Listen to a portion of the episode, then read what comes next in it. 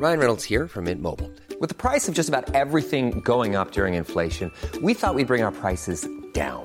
So to help us, we brought in a reverse auctioneer, which is apparently a thing. Mint Mobile unlimited premium wireless. Ready to get 30, 30, bit to get 30, bit to get 20, 20, 20, bit to get 20, 20, bit to get 15, 15, 15, 15 just 15 bucks a month. So, Give it a try at mintmobile.com slash switch. $45 upfront for three months plus taxes and fees. Promo for new customers for limited time. Unlimited more than 40 gigabytes per month. Slows. Full terms at mintmobile.com. CNews, il est 6h. Merci d'être avec nous. Bienvenue à tous. Vous regardez la matinale de CNews. À la une ce matin, Thomas, un ado de 16 ans, perd la vie lors d'un bal organisé à Crépol, une petite commune de la Drôme. Des individus extérieurs à la commune sont venus agresser les jeunes avec des couteaux. On va vous raconter ce qui s'est passé.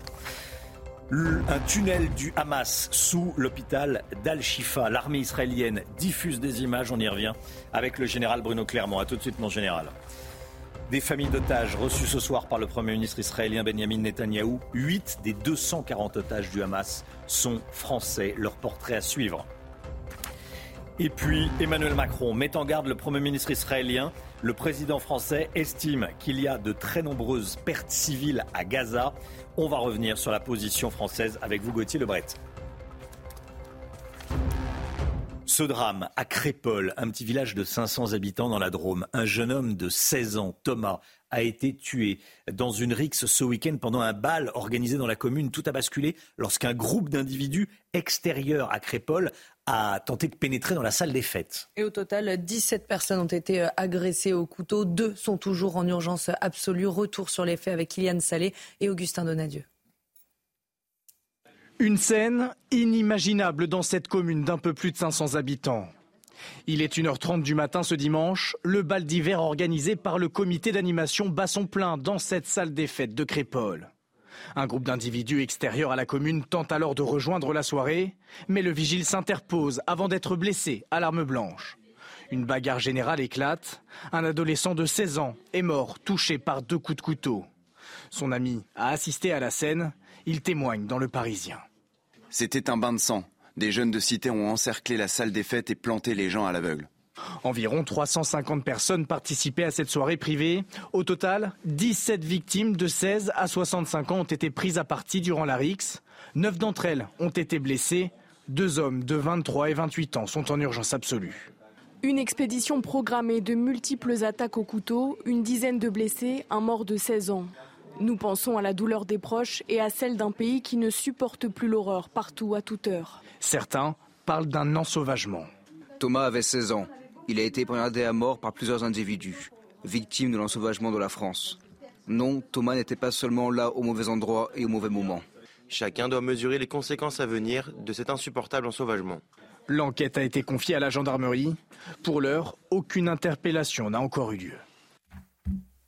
11 individus euh, écroués pour trafic de stupéfiants et, proxénétisme à Montbéliard dans le Doubs. Ils ont tous été mis en examen et placés en détention provisoire, Chana. À la tête du trafic de stupéfiants, deux frères de nationalité kosovare, 800 grammes de résine de cannabis, 16 000 euros et 900 munitions ont été saisis. Ce démantèlement est intervenu dans le cadre d'une enquête ouverte initialement pour des soupçons de proxénétisme, enlèvement et séquestration. Les combats se poursuivent entre Israël et le Hamas. L'armée israélienne étend ses opérations au nord de la bande de Gaza. Les troupes au sol font face à une forte résistance qui oblige les hommes de Tzal à aller au plus près des terroristes. Les dernières informations, notre envoyé spécial sur place, Antoine Estève, avec Thibault Marcheteau. En Israël, les autorités politiques sont unanimes. La priorité, c'est la libération des otages. Mais sur le terrain, c'est complètement différent parce que l'armée israélienne communique peu autour des opérations en cours, notamment dans le nord de la bande de Gaza. Ils affirment contrôler cette partie nord, notamment les grandes villes de Gaza City ou de Beit Hanoun. Mais sur le terrain, on a pu s'y rendre avec Thibault Marcheteau hier. Eh bien, il y a encore énormément de combats, au corps à corps quasiment. On a entendu des tirs vraiment d'armes automatiques juste derrière le mur frontière qui se trouve au sud d'Israël, qui était à quelques mètres de là où nous étions. Et il y a aussi beaucoup de tirs d'artillerie encore. L'armée est en train de s'installer tout le long de cette frontière nord de Gaza. Par la plage de Zikim, on a vu euh, les chars notamment et tous ces blindés se déplacer, rentrer à l'intérieur de Gaza. Il y a encore énormément de mouvements sur place. Tout ce qu'on peut vous dire, c'est que plusieurs sources, en tout cas très renseignées à l'intérieur de la bande de Gaza, affirment qu'il n'y a aucun contrôle direct de toute la bande de Gaza par l'armée israélienne et qu'il y a encore beaucoup de positions du Hamas, souterraines notamment, à dénicher. L'armée israélienne diffuse les images de l'entrée d'un tunnel aux abords de l'hôpital Al-Shifa, un tunnel du Hamas. Général Clermont, que voit-on? Que disent ces images? On va voir deux types d'images. Hein. dans, le cadre de la, bataille des tunnels, le, premier, c'est un puits là, que l'on voit qui fait 10 mètres de profondeur, qui est euh, sur le parking de l'hôpital Al-Shifa, euh, qui était caché sous un véhicule, d'ailleurs, dans lequel il y avait des armes. Et au fond de ce puits, euh, les soldats israéliens vont découvrir un, une, porte et un tunnel de 50 mètres qui, qui, va amener à une porte blindée. Et d'ailleurs, cette porte blindée, ils en sont là pour le moment. D'ailleurs, il y aurait le fameux euh, poste de commandement du, euh, euh, du Hamas. Donc c'est la démonstration que sous cet hôpital, il y avait effectivement des infrastructures terroristes, ce, à quoi Tsahal s'emploie depuis, depuis cinq jours. Et, et, donc certains commençaient à douter. La deuxième série d'événements qu'on voit, c'est ces explosions, qui sont des explosions réalisées par les artificiers euh, de Tsahal qui, euh, qui sont dans le nord de la bande de Gaza. Il s'agit de détruire l'ensemble des, réseaux de tunnels. Donc en fait, ils procèdent de deux manières. D'abord, ils bouchent les puits d'entrée et de sortie pour éviter aux combattants de, mener des embuscades euh, contre Tsahal. Et une fois qu'ils ont pris le contrôle du terrain, ils font exploser les réseaux de souterrains. C'est ce qu'on voit actuellement. Donc cette bataille des souterrains, elle elle est, colossale. Il y a plusieurs centaines de kilomètres de souterrains à travers la bande de Gaza. Pour l'instant, elle se concentre sur le nord. mais dans les semaines qui viennent, il faudra qu'elle s'occupe du sud également. Merci mon général, vous restez bien avec nous. Benjamin Netanyahu va recevoir des familles d'otages aujourd'hui à Jérusalem. Depuis le 7 octobre, 240 personnes sont entre les mains des terroristes du Hamas. Parmi ces personnes, 8 sont françaises. Et cela fait 45 euh, jours que leurs familles n'ont reçu aucune nouvelle, ni le moindre signe de vie. Alors, euh, qui sont ces otages et comment leurs proches parviennent à survivre à cette épreuve? On voit ça avec Viviane Hervier. Ils sont huit, huit otages franco-israéliens. Les photos les montrent tous souriants. Pour leurs proches, la vie s'est arrêtée le 7 octobre dernier, le jour où le Hamas les a kidnappés. Depuis, ces familles sont de toutes les manifestations, comme ici, place du Trocadéro. Ada a deux enfants prisonniers, Eres 12 ans et sa sœur Sahar 16 ans. Ils ont été enlevés avec leur père. Olivier, qui fait partie de la famille, est allé la soutenir en Israël. Les gens la connaissent, la trouvent très forte et elle-même, elle le dit, elle tient parce qu'elle n'arrête pas. Euh, elle parle à la presse, elle, donne des interviews euh, autant qu'elle le peut. Euh, ce matin, elle avait organisé une petite manifestation devant l'état-major. il y avait plusieurs télés israéliennes pour simplement pour que les otages soient, restent une priorité absolue. Et elle le dit, hein, si elle arrête un moment son mouvement, elle tombe. Les dernières déclarations du Premier ministre qatari sur un accord sur la libération des otages qui serait proche a bien sûr redonné espoir à toutes les familles. On pense peut-être qu'il y aura une priorité pour les enfants. Donc euh, aujourd'hui, l'heure est à l'espoir, euh, mais euh, s'agissant du Hamas et de ce qu'ils ont fait, de ce qu'ils sont capables, les gens n'y croiront que quand ils les verront. Aujourd'hui, les familles qui ont marché depuis Tel Aviv jusqu'à Jérusalem rencontrent le Premier ministre Benjamin Netanyahou pour lui marteler une nouvelle fois ce message ne les oubliez pas. Alors Emmanuel Macron a interpellé Benjamin Netanyahou hier lors d'une euh, conversation entre les, deux, euh, les deux responsables. Euh, il a interpellé Benjamin Netanyahou sur les trop nombreuses, je cite, pertes civiles à Gaza. L'Elysée a publié un communiqué après cet entretien. Que dit le communiqué, Gauthier Lebret? Oui, donc Emmanuel Macron, effectivement, a passé plusieurs coups de téléphone ce week-end. Donc un à Benjamin Netanyahou, c'était hier. Et ce communiqué, donc, en plus de s'inquiéter des trop nombreuses, effectivement, pertes civiles à Gaza, il rappelle la nécessité absolue de distinguer les terroristes de la population euh, civile et l'importance, je cite, d'instaurer une trêve humanitaire immédiate devant mener à un cessez-le-feu.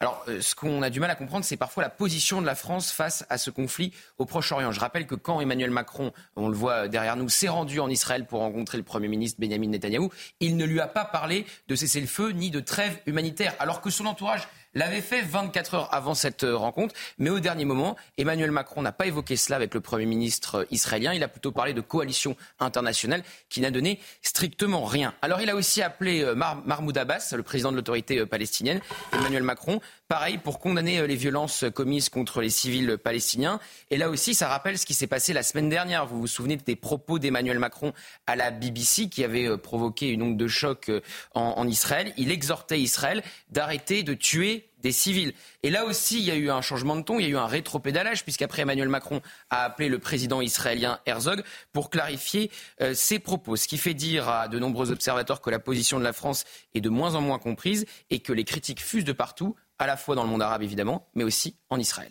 Merci Gauthier.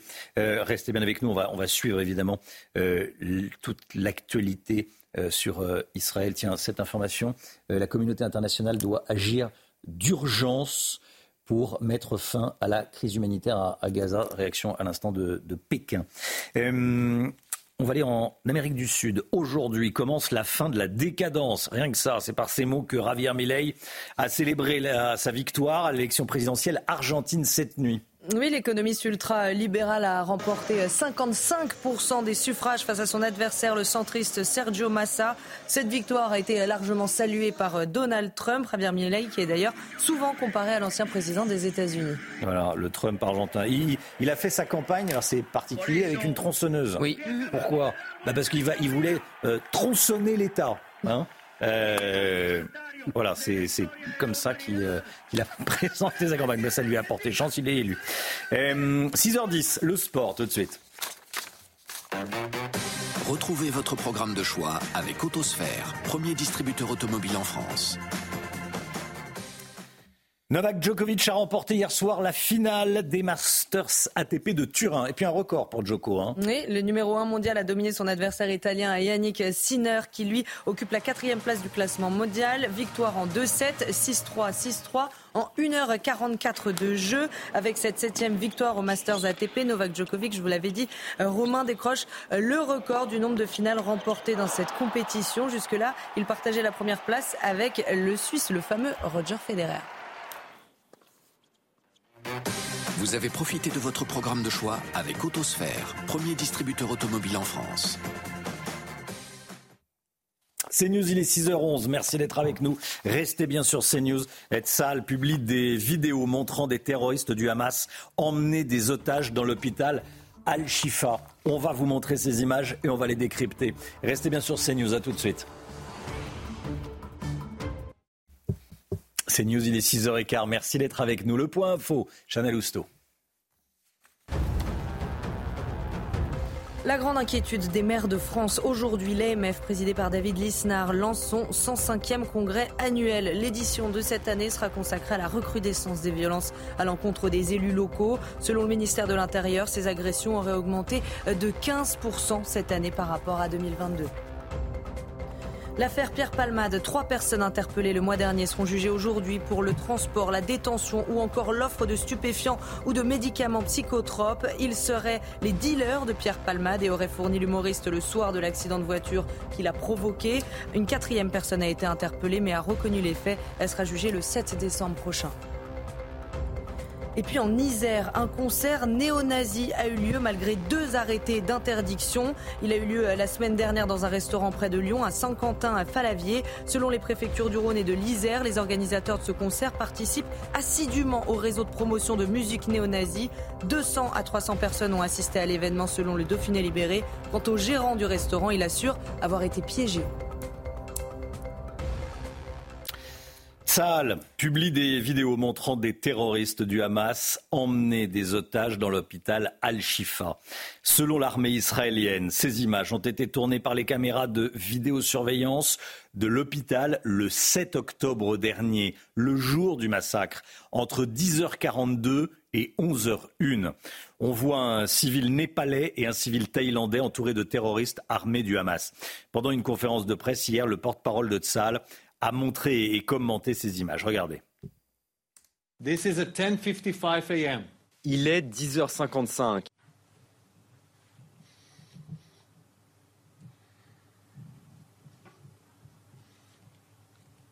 They're entering another hostage. Ils font entrer un autre otage. Des hommes armés font entrer un autre otage originaire des pays que j'ai mentionnés dans les environs. Les terroristes gardent la salle. Nous n'avons pas encore localisé ces deux otages et ne les avons pas libérés. Nous ne les avons pas encore localisés. Nous ne savons pas où ils se trouvent. Ce sont des otages que nous devons libérer.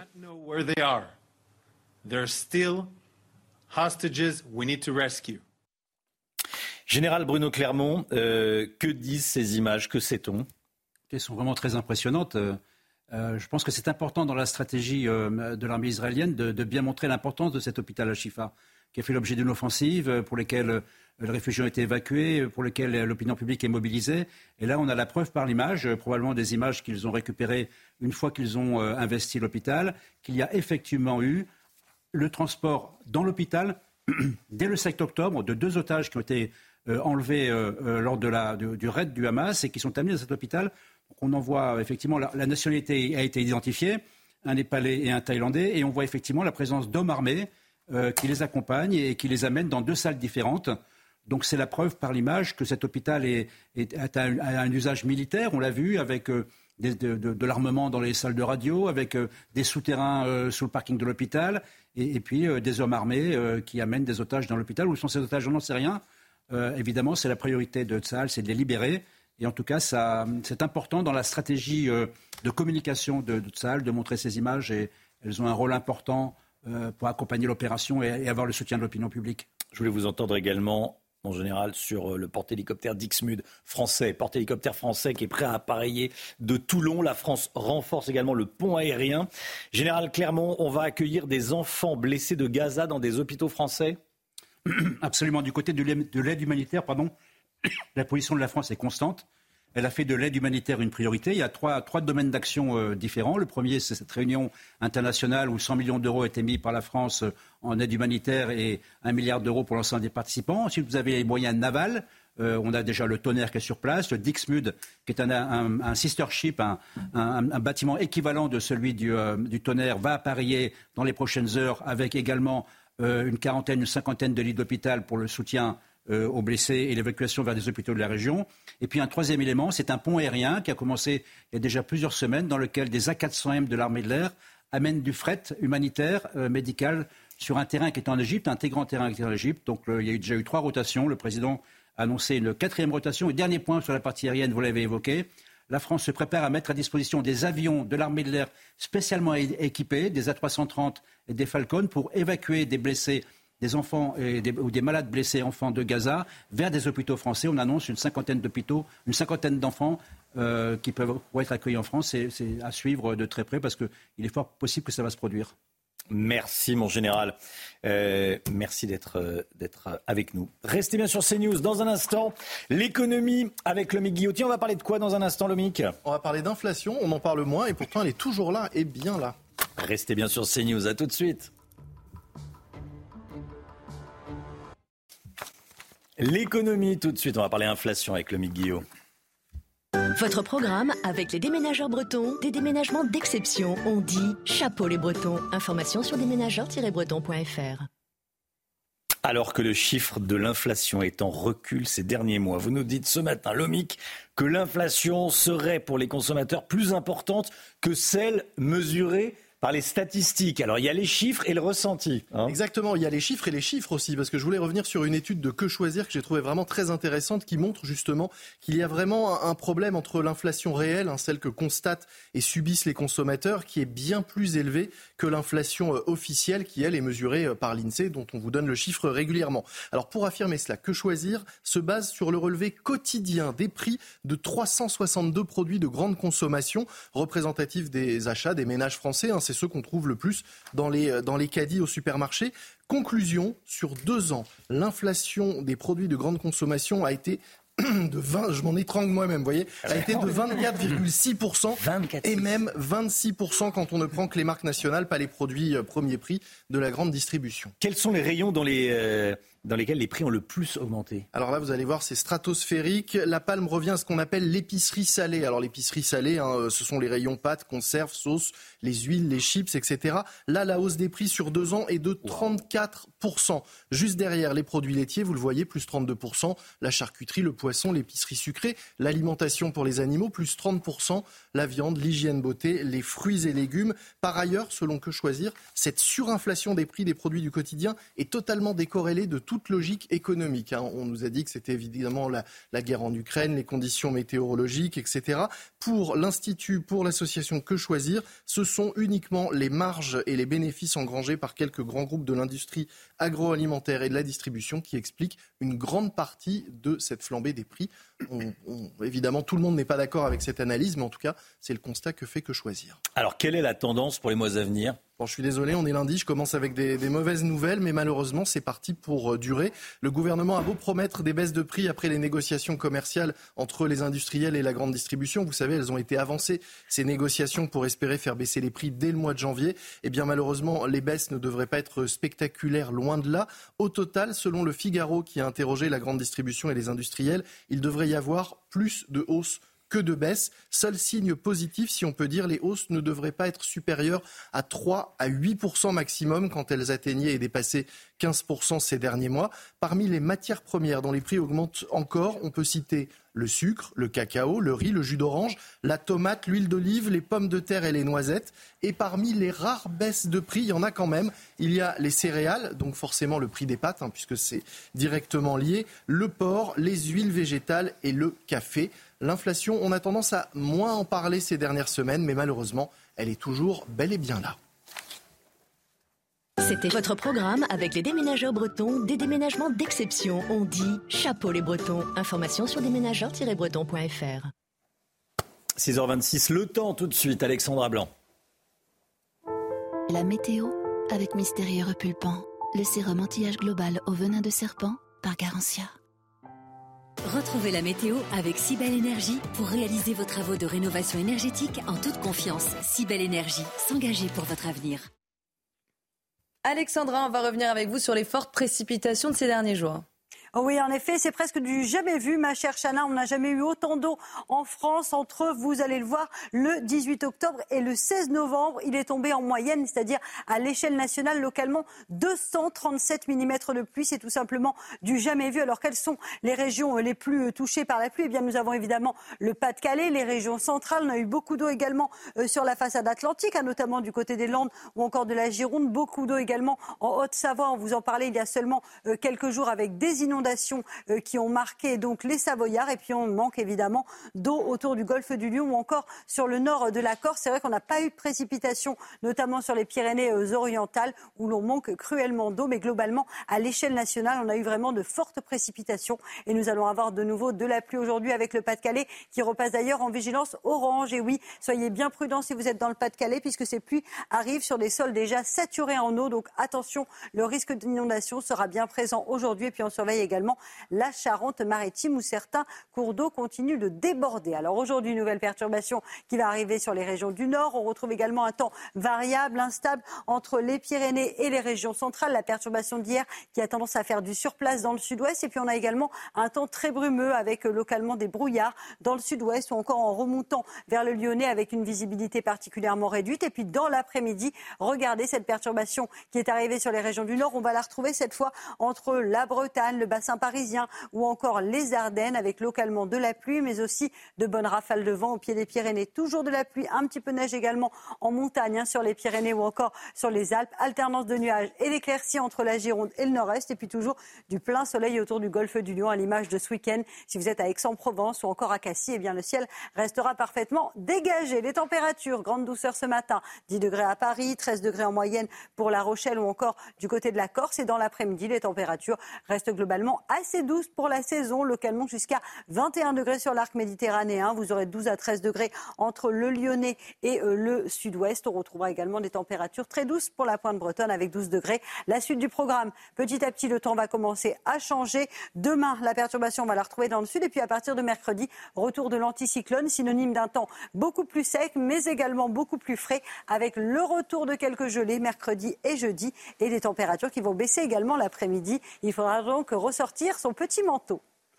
C'était la météo avec Cybelle Énergie pour réaliser vos travaux de rénovation énergétique en toute confiance. Cybelle Énergie, s'engager pour votre avenir.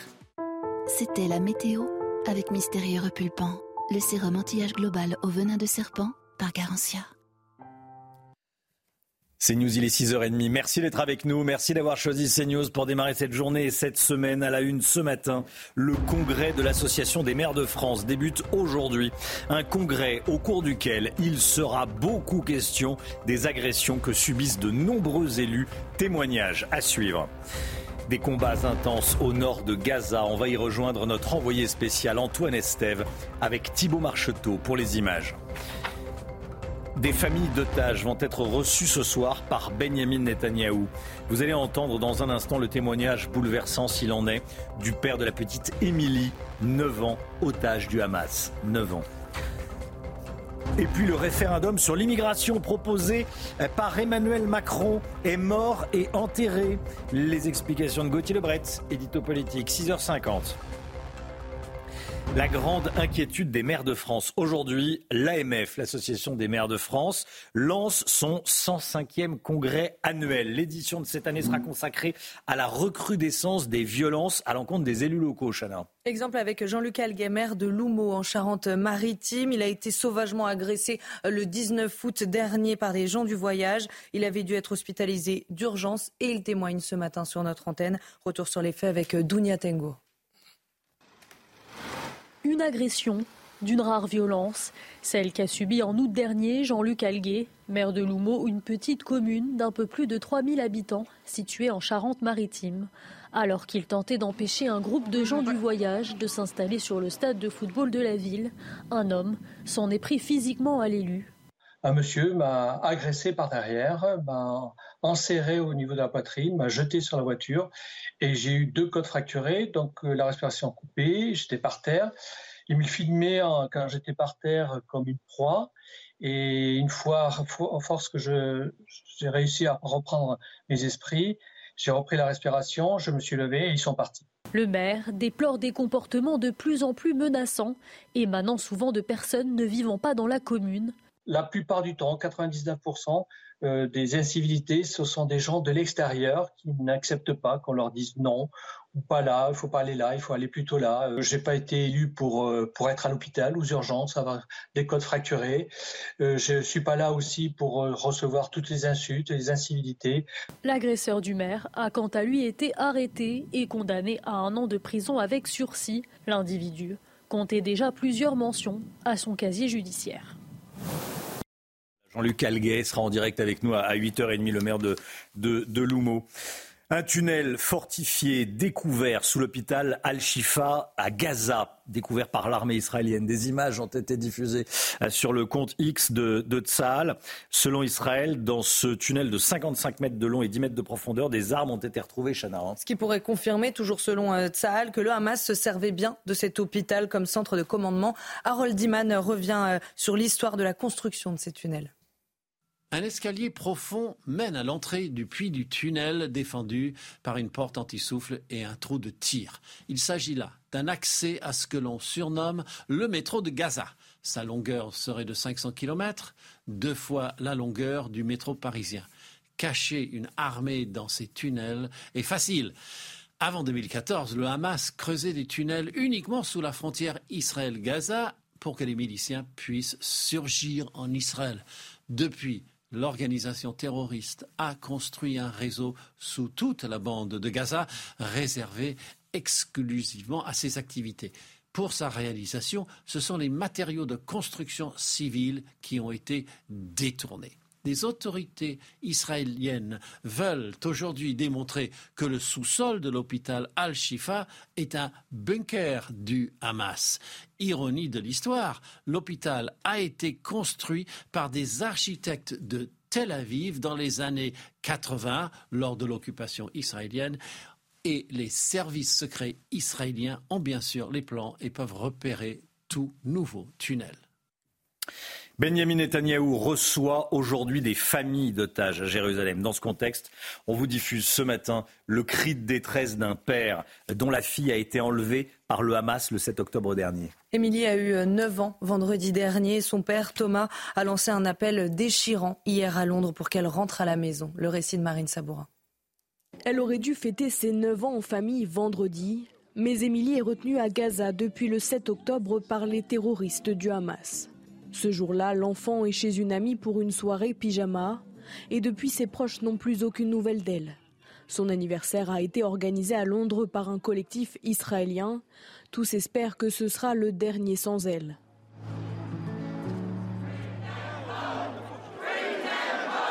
Son père, lui, s'est exprimé hier soir lors d'un rassemblement contre l'antisémitisme depuis la capitale britannique où il a trouvé refuge après avoir quitté Israël où il vivait depuis 30 ans dans le kibbutz de Berry.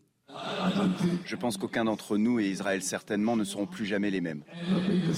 Son père, qui a perdu 12 kilos en un mois, ne sait pas combien de temps il pourra tenir sans Émilie. Il y a un grand vide dans nos cœurs qui ne sera comblé que lorsqu'elle rentrera à la maison. Il faut continuer à avancer jusqu'à ce qu'on la ramène. C'est mon seul objectif dans la vie, comme le ferait n'importe quel parent. Nous devons juste la ramener à la maison, tous les ramener à la maison. Environ 240 otages sont toujours retenus par les terroristes du Hamas dans la bande de Gaza. Voilà, et soyez là à 7h10, on sera avec euh, le colonel Olivier Rafovitz, porte-parole de l'armée israélienne. 240 otages euh, encore aux mains du, euh, du Hamas. Vous avez peut-être entendu ce qu'a dit le Premier ministre Qatari ce week-end, qu'il ne restait plus que des détails techniques pour obtenir un accord de libération des, des, otages. On va en parler avec le colonel Rafovitz, il sera avec nous à 7h10. L'affaire Pierre Palmade, trois personnes interpellées le mois dernier seront jugées aujourd'hui pour le transport, la détention ou encore l'offre de stupéfiants ou de médicaments euh, psychotropes. Ce sont les dealers de Pierre Palmade. Ils auraient fourni l'humoriste le soir de l'accident de voiture qu'il a provoqué. Une quatrième personne a été interpellée mais a reconnu les faits. Elle sera euh, jugée le 7 décembre prochain. Les informations de notre journaliste police-justice Célia Barotte. Suite aux investigations, dont l'exploitation du téléphone portable de Pierre Palmade, trois personnes vont être jugées pour notamment le transport, la détention, l'offre de stupéfiants ou encore de médicaments psychotropes. Ces suspects sont âgés de 21, 22 et 31 ans. Les premiers ont été placés sous contrôle judiciaire et le plus vieux en détention provisoire. L'un d'entre eux est le propre dealer de Pierre Palmade. Et selon nos confrères du Parisien, ce soir-là, le comédien avait appelé celui qu'il surnomme Winter pour le ravitailler avec ses deux autres amis.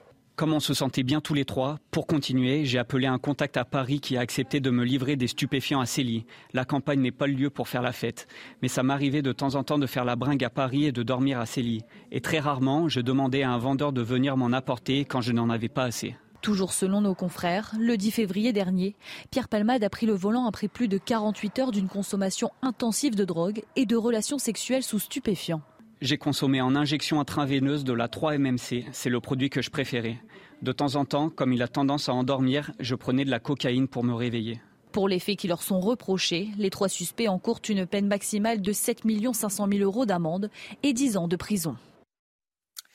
Les conséquences des inondations dans le Pas-de-Calais. Certaines entreprises voient le travail de plusieurs années tomber à l'eau. C'est le cas de l'entreprise de Philippe. Hein. Oui, Philippe qui est retourné dans ses locaux pour la première fois euh, en deux semaines. Il espère rebondir malgré les pertes considérables. Reportage de Maxime Legay et Jules Bedeau avec le récit de Mathilde Couvillère-Fleurnoy. Cela fait près de trois semaines que Philippe Régnier n'a pas pu entrer dans son entreprise. Il était impossible de, pouvoir venir sur le lieu de travail autrement qu'en canoë ou en barque ou éventuellement en hélicoptère. Et je voudrais un petit peu faire le constat des décombres parce qu'actuellement, on a été incapable, incapable de mettre un pied dans le magasin. La tempête et les inondations successives ont mis à l'arrêt l'activité de ce gérant. En entrant dans le magasin, l'heure est à la constatation et les dégâts sont importants. Irrécupérable, ça a pris l'eau. C'est fichu, ça c'est pareil, les machines qui sont là. Philippe répare et vend du matériel de nettoyage industriel. Lorsque 56 cm d'eau ont envahi son magasin, il a su que la marchandise serait irrécupérable. Il reste cependant positif. Eh bien, on a l'impression que tout tombe à l'eau, c'est-à-dire que votre carrière, mes, 30, mes, 40, mes quelques 40 ans de métier, enfin d'activité, eh ben, sont partis à l'eau. Je, suis complètement, je suis complètement. Mais on rebondira. En attendant l'expertise de son assurance, Philippe estime les dégâts à plusieurs centaines de milliers d'euros. Il pense rouvrir son entreprise l'année prochaine. Voilà, la balle est dans le camp des assurances maintenant, le Guillaume. Hein. Oui, c'est un fonds national en mm. fait en cas de catastrophe naturelle. On cotise tous pour ça, qui va venir en aide euh, à ces sinistrés. Malheureusement, il faut du temps puisqu'il faut un décret et ensuite. Euh, le temps de faire toutes les déclarations. Puis il y a des dégâts matériels, puis il y a des dégâts psychologiques. On peut être découragé quand on a travaillé toute sa vie pour créer son entreprise et que ça, elle part en, elle, euh, ça part en fumée ou en tout cas c'est noyé sous l'eau. c'est, l'argent ne suffit pas. L'argent suffit pas. Tiens, l'avenue des Champs-Élysées s'est illuminée aux couleurs de Noël hier soir. C'est l'acteur Gilles Lelouch qui a appuyé sur le bouton à 19h35. Et sur le podium, il était évidemment accompagné de la maire de Paris, Anne Hidalgo. Cette année, ce sont 400 arbres qui scintilleront jusqu'au 7 janvier de 17h à minuit et même toute la nuit les soirs des 24 et 31 décembre. C'est beau, hein C'est magnifique, magnifique, magnifique, magnifique. Euh, nouveau record pour Novak Djokovic. On en parle tout de suite, c'est le sport. Retrouvez votre programme de choix avec Autosphère, premier distributeur automobile en France. Sacré champion ce Joko. Hein. Et oui, en remportant euh, son septième Masters ATP hier soir, le Serbe a détrôné Roger Federer, rien que ça, et a décroché le record de finale remporté dans cette compétition. Le numéro 1 mondial a dominé son adversaire italien Yannick Sinner, qui lui occupe la quatrième place du classement mondial. Victoire en 2-7, 6-3, 6-3 en 1h44 de jeu. Vous avez profité de votre programme de choix avec Autosphère, premier distributeur automobile en France. Les combats contre le Hamas font toujours rage. On va aller dans le nord de la bande de Gaza. Reportage de nos envoyés spéciaux sur place. Vous allez voir Antoine Estève et Thibault Marcheteau. Restez avec nous. Ça sera juste après la pause publicitaire. A tout de suite. C'est News, il est 7h moins le quart. Merci d'être avec nous. Tout d'abord, le point info, Chana Lousteau. Saal publie des vidéos montrant des terroristes du Hamas emmener des otages dans l'hôpital Al-Shifa. Selon l'armée israélienne, ces images ont été tournées par les caméras de vidéo de surveillance de l'hôpital le 7 octobre dernier entre 10h42 et 11h01. On voit un civil népalais et un civil thaïlandais entourés de terroristes armés du Hamas. Ce drame à Crépol, un petit village de 500 habitants dans la Drôme. Un jeune homme de 16 ans, Thomas, a été euh, tué dans une rixe ce week-end pendant euh, un bal organisé dans la commune. Tout a basculé lorsqu'un groupe d'individus extérieurs à Crépol a pénétré dans la salle des fêtes. Selon des témoins, ils auraient poignardé les gens à l'aveugle. Au total, 17 personnes ont été agressées. Euh, deux sont en urgence absolue. Et puis 11 individus écroués pour trafic de stupéfiants et proxénétisme à Montbéliard dans le Doubs. Ils ont tous été mis en examen et placés en détention euh, provisoire. À la tête du trafic de stupéfiants, deux frères de nationalité kosovare. 800 grammes de résine de cannabis, 16 000 euros et 900 munitions ont été saisis. Ce démantèlement est intervenu dans le cadre d'une enquête ouverte initialement pour des soupçons de proxénétisme, enlèvement et séquestration. Montbéliard dans le Doubs, hein, c'est pas Los Angeles, hein, c'est Montbéliard dans le Doubs. Euh, deux frères kosovars et mm. neuf, euh, neuf, complices présumés interpellés. Euh, c'est pour ça que je voulais qu'on en parle ce matin. Euh, il est 7h moins le quart. L'armée israélienne affirme contrôler le nord de la bande de Gaza. Mais sur le terrain, les combats contre le Hamas font toujours rage. Nos reporters ont pu se rendre à la frontière côté Israël dans une zone d'opération militaire intense. Ils ont constaté que les troupes d'infanterie au sol sont toujours sous le feu des, combattants djihadistes. Nos reporters, nos envoyés spéciaux sont Antoine Estève avec Thibault Marcheteau. Ce village de Netivasara a la particularité de se trouver exactement sur la frontière, au nord de Gaza. Ici, les terroristes sont arrivés par les airs, en parapente, et aujourd'hui, c'est une zone de guerre. Nous, on n'a rien demandé. C'est le Hamas qui a choisi cette situation, d'attaquer nos maisons. Maintenant, on est dans une zone d'opération militaire et on attend tous de redevenir un village civil. Toute la zone est transformée en immense camp militaire. Des chars, des canons dans les collines. Cette base israélienne en pleine nature, c'est le dernier poste avancé avant l'entrée dans la bande de Gaza. C'est très compliqué en ce moment, mais euh, on fait avec ce qu'on a et euh, tout en essayant de protéger le plus possible les, civils gazaouis ou euh, israéliens. On ne fait aucune différence, on essaie vraiment de protéger tout, ce qu'on peut protéger, les évacuer le plus possible. Et, À 200 mètres d'ici seulement, les commandos de l'armée de terre traquent les derniers bastions du Hamas. Ici, le mur d'enceinte du village israélien, c'est aussi le mur qui fait frontière avec la bande de Gaza. Juste derrière, c'est la ville de Beit Hanoun. Les combats font rage, les bombardements sont permanents et on entend aussi beaucoup de tirs à l'arme automatique juste derrière, ce qui prouve qu'il y a encore beaucoup de positions du Hamas dans la région. Voilà, et à 7h10, soyez là, on sera avec le colonel Olivier Rafovitz, porte-parole de l'armée israélienne. 7h10 en direct avec nous. Après six ans de travaux, le musée de la Marine a rouvert ses portes au Palais Chaillot à Paris dès vendredi. Les visiteurs ont pu euh, à nouveau admirer le millier de maquettes et d'objets consacrés au milieu marin. Oui, ce musée qui existe quand même depuis le règne de Louis XV a été mis au goût du jour pour la modique somme de 72 millions d'euros. Mmh. L'objectif de la nouvelle formule, faire ressentir la mer aux 300 000 visiteurs attendus. Dounia Tengour. Un musée de la marine, flambant neuf. Après six ans de travaux, le musée rouvre enfin ses portes au Palais de Chaillot de Paris, avec une nouvelle architecture et des maquettes mises en valeur et remises au goût du jour. Ce qu'on souhaite, c'est que nos visiteurs soient immergés on veut les embarquer dans un voyage en mer autour des magnifiques œuvres qui nous entourent. Il y a à peu près 1000 œuvres. Elles ont toutes été rénovées. Et donc, c'est un nouveau musée qui garde quand même son âme de Louis XV. Et donc, c'est ce mélange de passé, de présent et d'avenir. Et on espère que ça va plaire à nos visiteurs. Parmi les joyaux de l'institution, les amoureux de la mer pourront notamment découvrir l'imposante maquette du vaisseau Royal Louis réalisé au XVIIIe siècle. Ouvert sur l'avenir, le musée veut également séduire la nouvelle génération avec le numérique. J'ai bien aimé aussi le fait d'avoir ce contraste avec le digital, cette grande vague aussi. Euh, je trouve ça très bien. Je trouve que ça amène aussi un peu plus de contemporanité. Il est peut-être plus accessible et plus euh, moins, moins austère qu'auparavant. Et peut-être aussi euh, plus accessible pour les plus jeunes. Avec une rénovation ayant coûté plus de 70 millions d'euros, le musée de la Marine compte bien toucher un public plus large et veut accueillir chaque année près de 300 000 visiteurs. C'est magnifique, hein Magnifique. Alexandra, vous avez prévu d'y aller? Ah oui, je vais y aller euh, au mois de janvier. Euh, mes parents. Vous avez bien raison. Euh, on va faire un Allez, on va tous y aller, oui. 72 millions d'euros pour le refaire. Bon, c'est pas fou, général Bruno Clermont.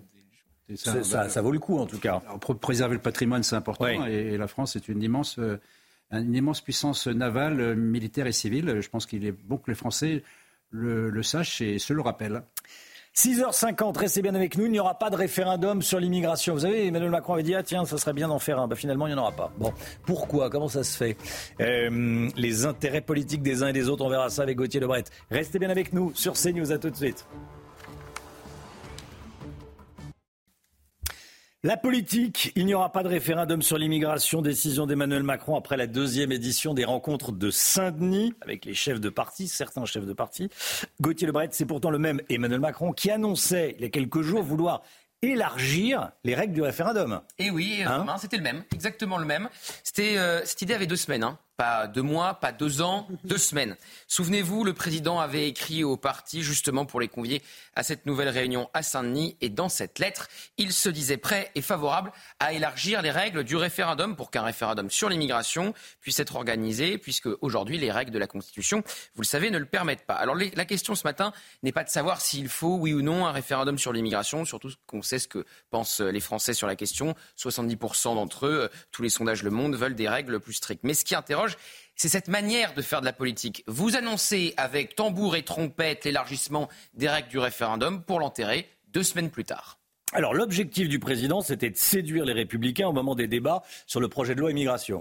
Oui, alors c'était déjà raté avant hmm. même la réunion, puisque Éric Ciotti, président DLR, a boycotté la réunion, donc il n'a pas euh, voulu défendre euh, son idée de référendum, alors que, eh bien, c'était euh, à l'ordre du jour des débats. Mais effectivement, l'annonce d'Emmanuel Macron intervenait à la veille du lancement des débats au Sénat sur l'élargissement du référendum. Il fallait donc séduire les LR. Depuis, le texte a été, vous le savez, adopté au Sénat et passera à l'Assemblée nationale le mois prochain. Et ça va pas être une partie de plaisir, ça va pas être une sinecure pour euh, Gérald Darmanin. Le ton étant monté ce week-end entre Emmanuel Macron et Éric Ciotti indigne d'un côté, ça c'est Emmanuel Macron qui parle d'Eric Ciotti après le boycott, responsable de la crise démocratique de l'autre, ça c'est Eric Ciotti qui parle d'Emmanuel Macron.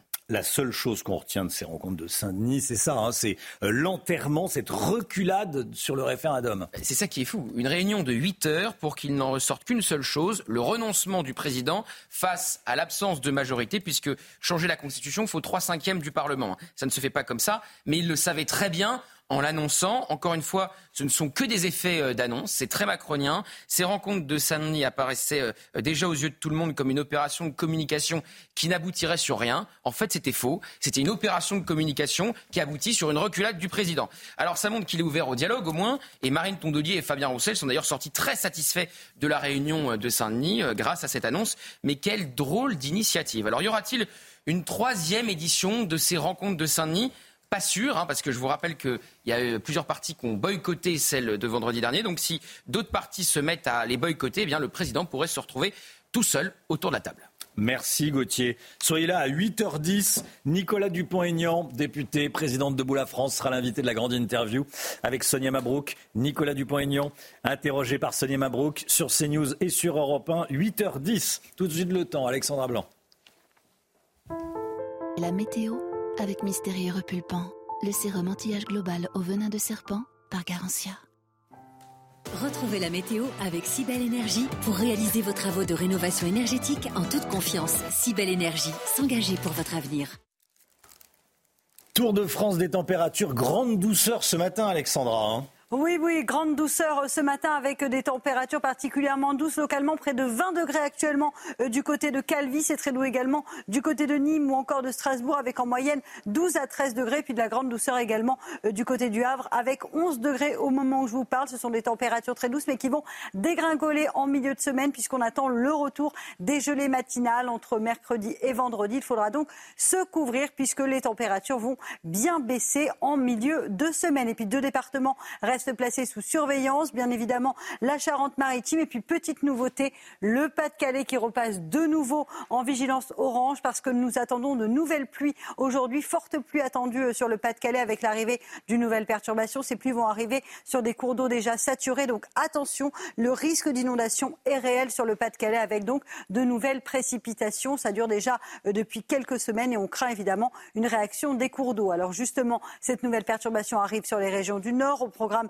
de fortes pluies, euh, notamment entre le nord de la Bretagne, la pointe du Cotentin et euh, le Pas-de-Calais. On retrouve également un temps variable et instable entre le sud-ouest et les régions centrales. La perturbation d'hier, que l'on retrouve ce matin sur le sud-ouest, avec en prime beaucoup de brouillard, beaucoup de brouillard le long de la Garonne ou encore sur le Lyonnais, avec une visibilité particulièrement réduite ce matin. Dans l'après-midi, la perturbation sur le nord va progresser un petit peu plus au sud. Vous le voyez entre le département de la Loire-Atlantique, le bassin parisien ou encore le nord-est. On attend de la pluie, mais également de bonnes rafales de vent, toujours un temps très mitigé au pied des Pyrénées, puis un petit peu de neige également en montagne sur les Pyrénées ou encore sur les Alpes et toujours du plein soleil autour du golfe du Lion avec néanmoins le maintien du vent. Les températures, on l'a dit, grande grande douceur ce matin, 10 degrés à Paris, 13 degrés à La Rochelle et dans l'après-midi, les températures restent très douces pour la saison, 21 degrés sur l'arc méditerranéen, notamment entre Montpellier et Perpignan. Vous aurez 18 degrés à Marseille et puis partout ailleurs, ça baisse un petit peu, mais ça reste relativement doux, 13 degrés à Paris,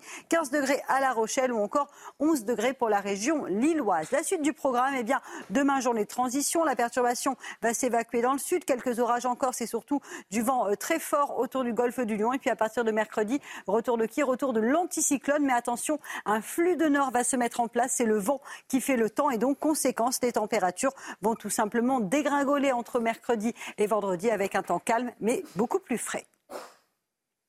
C'était la météo avec Cybelle Énergie pour réaliser vos travaux de rénovation énergétique en toute confiance. Cybelle Énergie, s'engager pour votre avenir.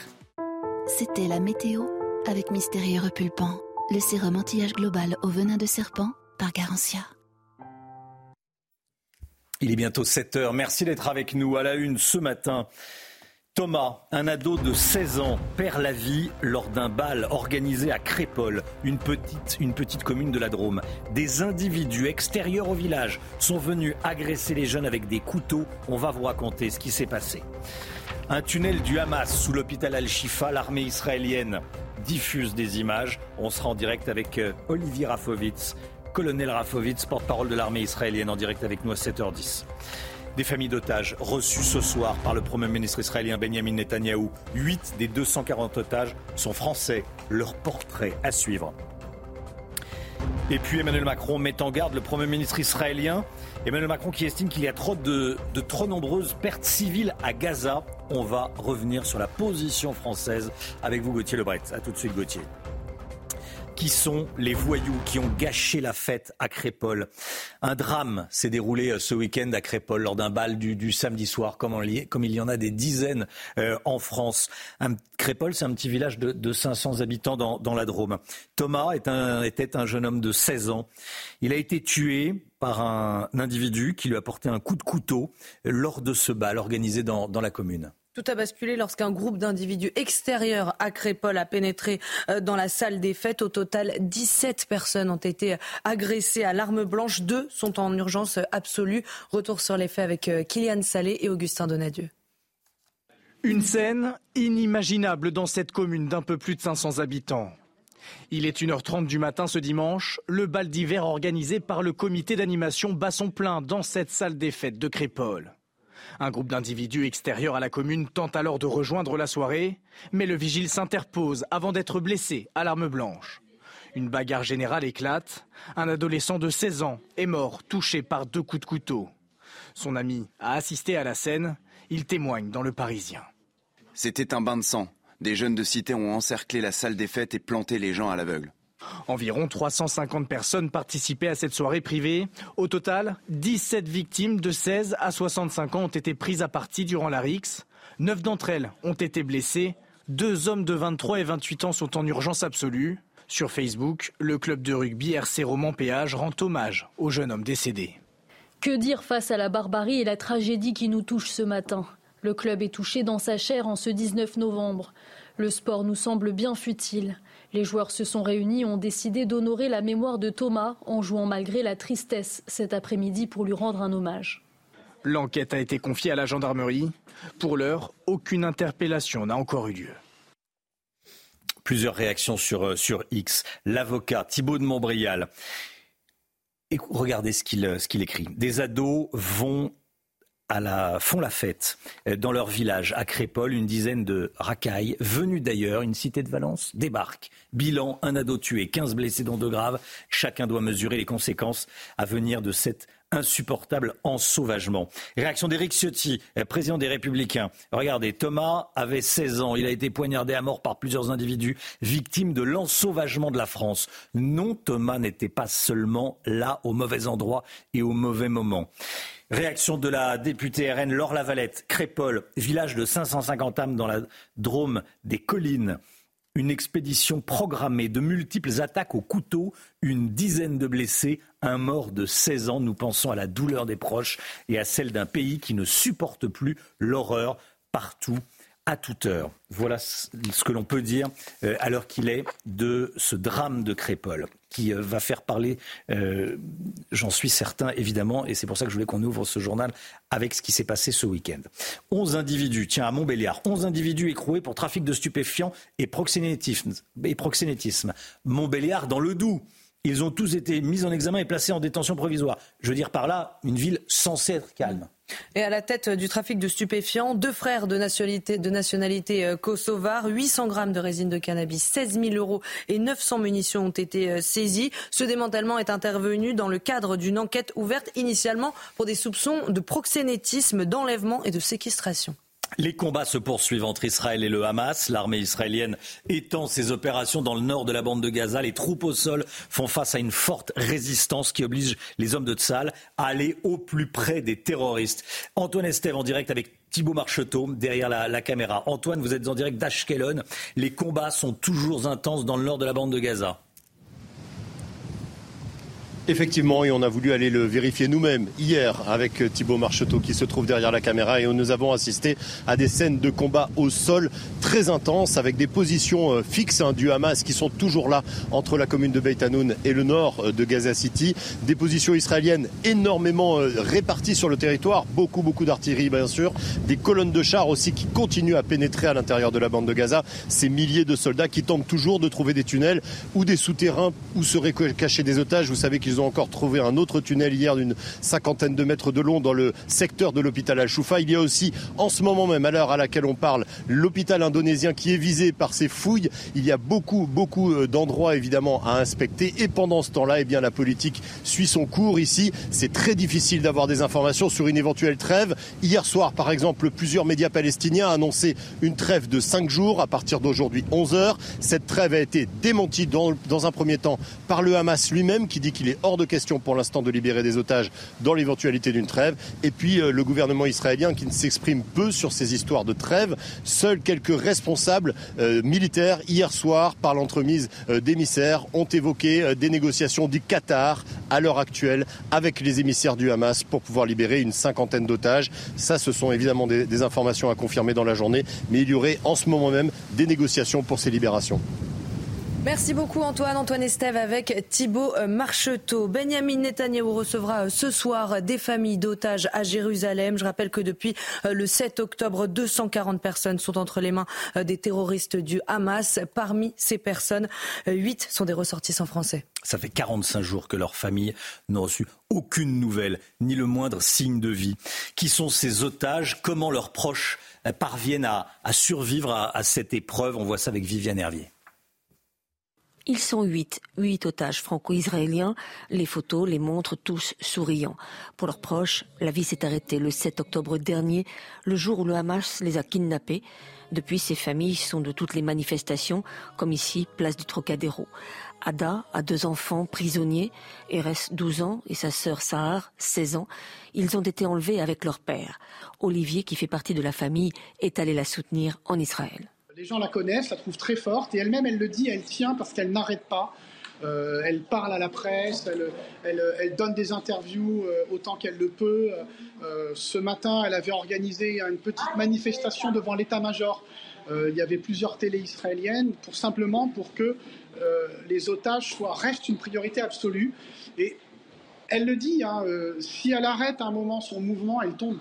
Les dernières déclarations du Premier ministre qatari sur un accord sur la libération des otages qui serait proche a bien sûr redonné espoir à toutes les familles. On pense peut-être qu'il y aura une priorité pour les enfants. Donc euh, aujourd'hui, l'heure est à l'espoir, euh, mais euh, s'agissant du Hamas et de ce qu'ils ont fait, de ce qu'ils sont capables, euh, les gens n'y croiront que quand ils les verront.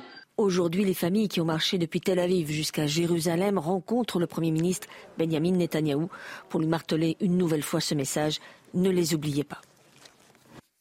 Emmanuel Macron a interpellé Benjamin Netanyahou sur les trop nombreuses pertes civiles à Gaza. Les deux hommes se sont appelés euh, hier, le président de la République et le Premier ministre israélien. L'Elysée a publié ensuite un, un, communiqué après cet entretien. Gauthier Lebret, que dit ce communiqué? Oui, effectivement, Emmanuel Macron a multiplié les coups de téléphone euh, ce week-end. Alors, dans ce communiqué, en plus de dire qu'il y a de trop nombreuses pertes civiles à Gaza et de s'en inquiéter, ce communiqué rappelle la nécessité absolue de distinguer les terroristes de la population civile et l'importance d'instaurer une trêve humanitaire immédiate de, devant mener à un cessez-le-feu. Je rappelle que quand Emmanuel Macron s'est rendu euh, en Israël pour rencontrer Benjamin Netanyahou, on voit la photo euh, juste derrière moi, il n'a pas parlé de trêve humanitaire ni de cessez-le-feu, alors qu'à la veille de cette rencontre, son entourage le faisait, mais au dernier moment, euh, Emmanuel Macron a changé de, de position et en conférence de presse, vous vous souvenez, il a parlé de coalition internationale qui n'a donné strictement rien. Alors il a aussi appelé euh, Mahmoud Abbas, le président de l'autorité euh, palestinienne, le président de la République.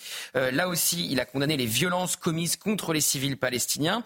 En fait, ça rappelle ce qui s'est aussi passé la semaine dernière. Vous vous souvenez des propos d'Emmanuel Macron à la BBC qui avait créé beaucoup d'émoi en Israël. Il avait exhorté Israël d'arrêter de tuer des civils avant de rétropédaler en appelant le président israélien Herzog pour clarifier ses propos. Ce qui fait dire à de nombreux observateurs que la position de la France est de moins en moins claire et de moins en moins donc de facto comprise et que les critiques fusent de partout à la fois dans le monde arabe où il y a une grande hostilité envers Emmanuel Macron et la France, mais aussi désormais en Israël.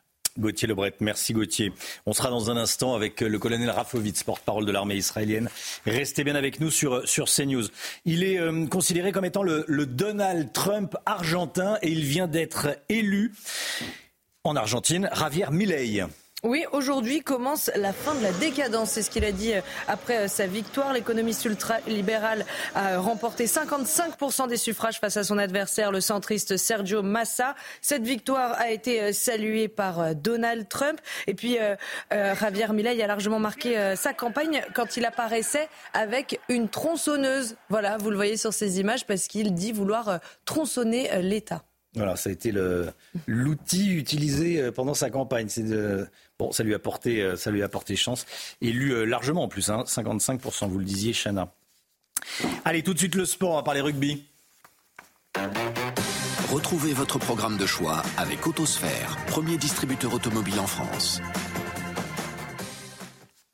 Du rugby du top 14, victoire de La Rochelle face à Bordeaux, Chana. Oui, les Rochelais se sont imposés face à Bordeaux-Bègles en clôture de la septième journée de top 14. Score final 25 à 21, mené 21 à 8 en début de match. Les jaunes et noirs ont su inverser la tendance pour s'imposer face aux Bordelais, mais l'équipe girondine repart tout de même avec le bonus offensif. Défensif, pardon. Si vous avez profité de votre programme de choix avec Autosphère, premier distributeur automobile en France. C'est News, restez bien avec nous. Dans un instant, on reviendra sur euh, plusieurs vidéos diffusées euh, par l'armée israélienne. Euh, une vidéo d'un tunnel sous l'hôpital Al-Shifa de Gaza. Une vidéo d'otage du Hamas qui arrive le 7 octobre dernier. Selon ces images montrées par, par Tzal, dans l'hôpital Al-Shifa. Que disent-elles ces images? On sera avec le colonel Rafovitz, porte-parole de l'armée israélienne. A tout de suite. C'est News, il est 7h15. On va être dans quelques secondes en direct avec le colonel Rafovitz, porte-parole de l'armée israélienne. Tout d'abord, le point info, Chana Lousteau. La grande inquiétude des maires de France. Aujourd'hui, l'AMF, présidée par David Lisnard, lance son 105e congrès annuel. L'édition de cette année sera consacrée à la recrudescence des violences à l'encontre des élus locaux. Selon le ministère de l'Intérieur, ces agressions ont augmenté de 15% cette année par rapport à 2022. En Isère, un concert néo-nazi a eu lieu malgré deux arrêtés d'interdiction. Il a eu lieu la semaine dernière dans un restaurant près de Lyon à Saint-Quentin-Falavier. Selon les préfectures du Rhône et de l'Isère, les organisateurs de ce concert participent assidûment au réseau de promotion de musique néo-nazi. 200 à 300 personnes quand même ont assisté à l'événement selon le Dauphiné libéré. Quant au gérant du restaurant, il assure, je cite, avoir été piégé. Malgré deux arrêtés d'interdiction. Hein. Le concert a... Préfecture du Rhône et de l'Isère préfecture du Rhône et de, le, et de l'Isère. Euh, on est en direct avec le colonel Olivier Rafovitz. Bonjour. Hum, colonel, merci d'être avec nous, porte-parole de l'armée israélienne. Euh, l'armée israélienne diffuse des images issues de la vidéosurveillance de l'hôpital Al-Shifa. On va les voir, ces images. Euh, on y voit des otages du Hamas escortés euh, emmenés, emportés par euh, des, des terroristes du, euh, du, Hamas. Que pouvez-vous dire de ces images? Bonjour. D'abord, on voit des, otages israéliens amenés par les terroristes du Hamas dans l'hôpital Shifa, évidemment.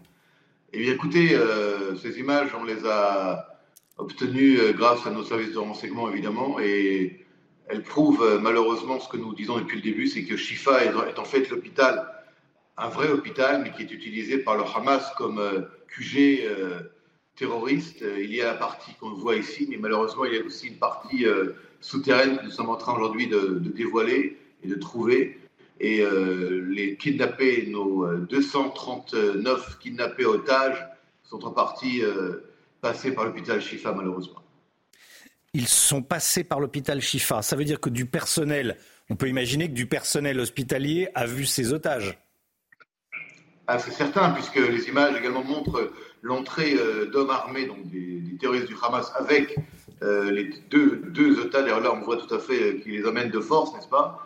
Et c'est l'entrée principale de l'hôpital Shifa. Et on voit les gens qui marchent tranquillement dans les couloirs de l'hôpital, avec également du personnel médical qui, qui, travaille là-bas. Donc, on est dans dans l'absurdité totale, un hôpital qui devrait être seulement un hôpital et qui malheureusement est aussi un centre euh, un QG du terrorisme du Hamas dans la ville de, Gaza City. Saal, l'armée israélienne, diffuse également des images de l'entrée d'un tunnel sous cet hôpital Al-Shifa de, Gaza. Comment le Hamas utilise-t-il ce, tunnel? À quoi sert-il?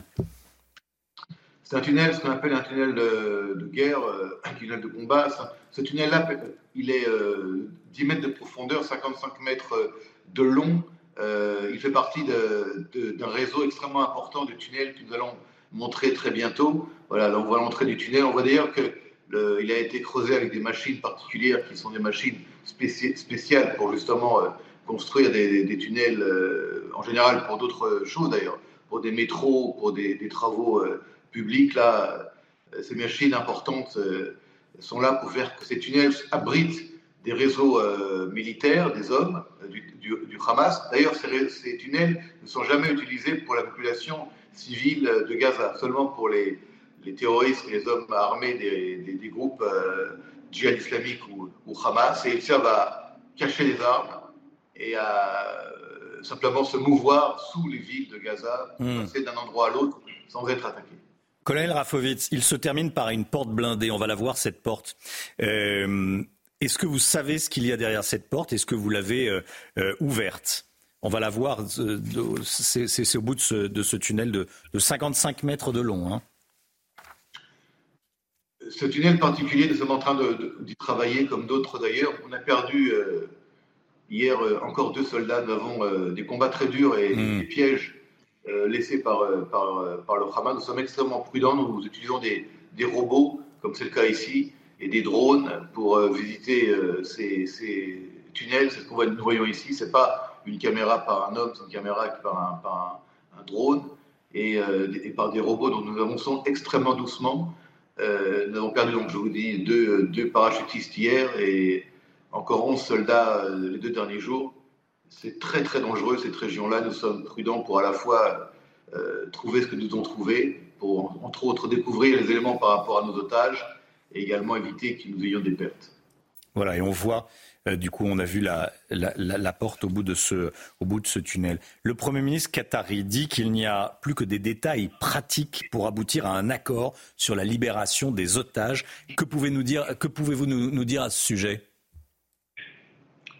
La seule chose pardon, que je peux vous dire ce matin, c'est que le Hamas est une organisation terroriste de la pire espèce qui mène une guerre psychologique euh, horrible avec les familles euh, des otages, des kidnappés là. vous voyez d'ailleurs les images de la marche des familles et euh, qui marchent vers Jérusalem par rapport à cette, cette chose horrible d'avoir kidnappé 239 personnes, dont des enfants, des petits-enfants, des bébés.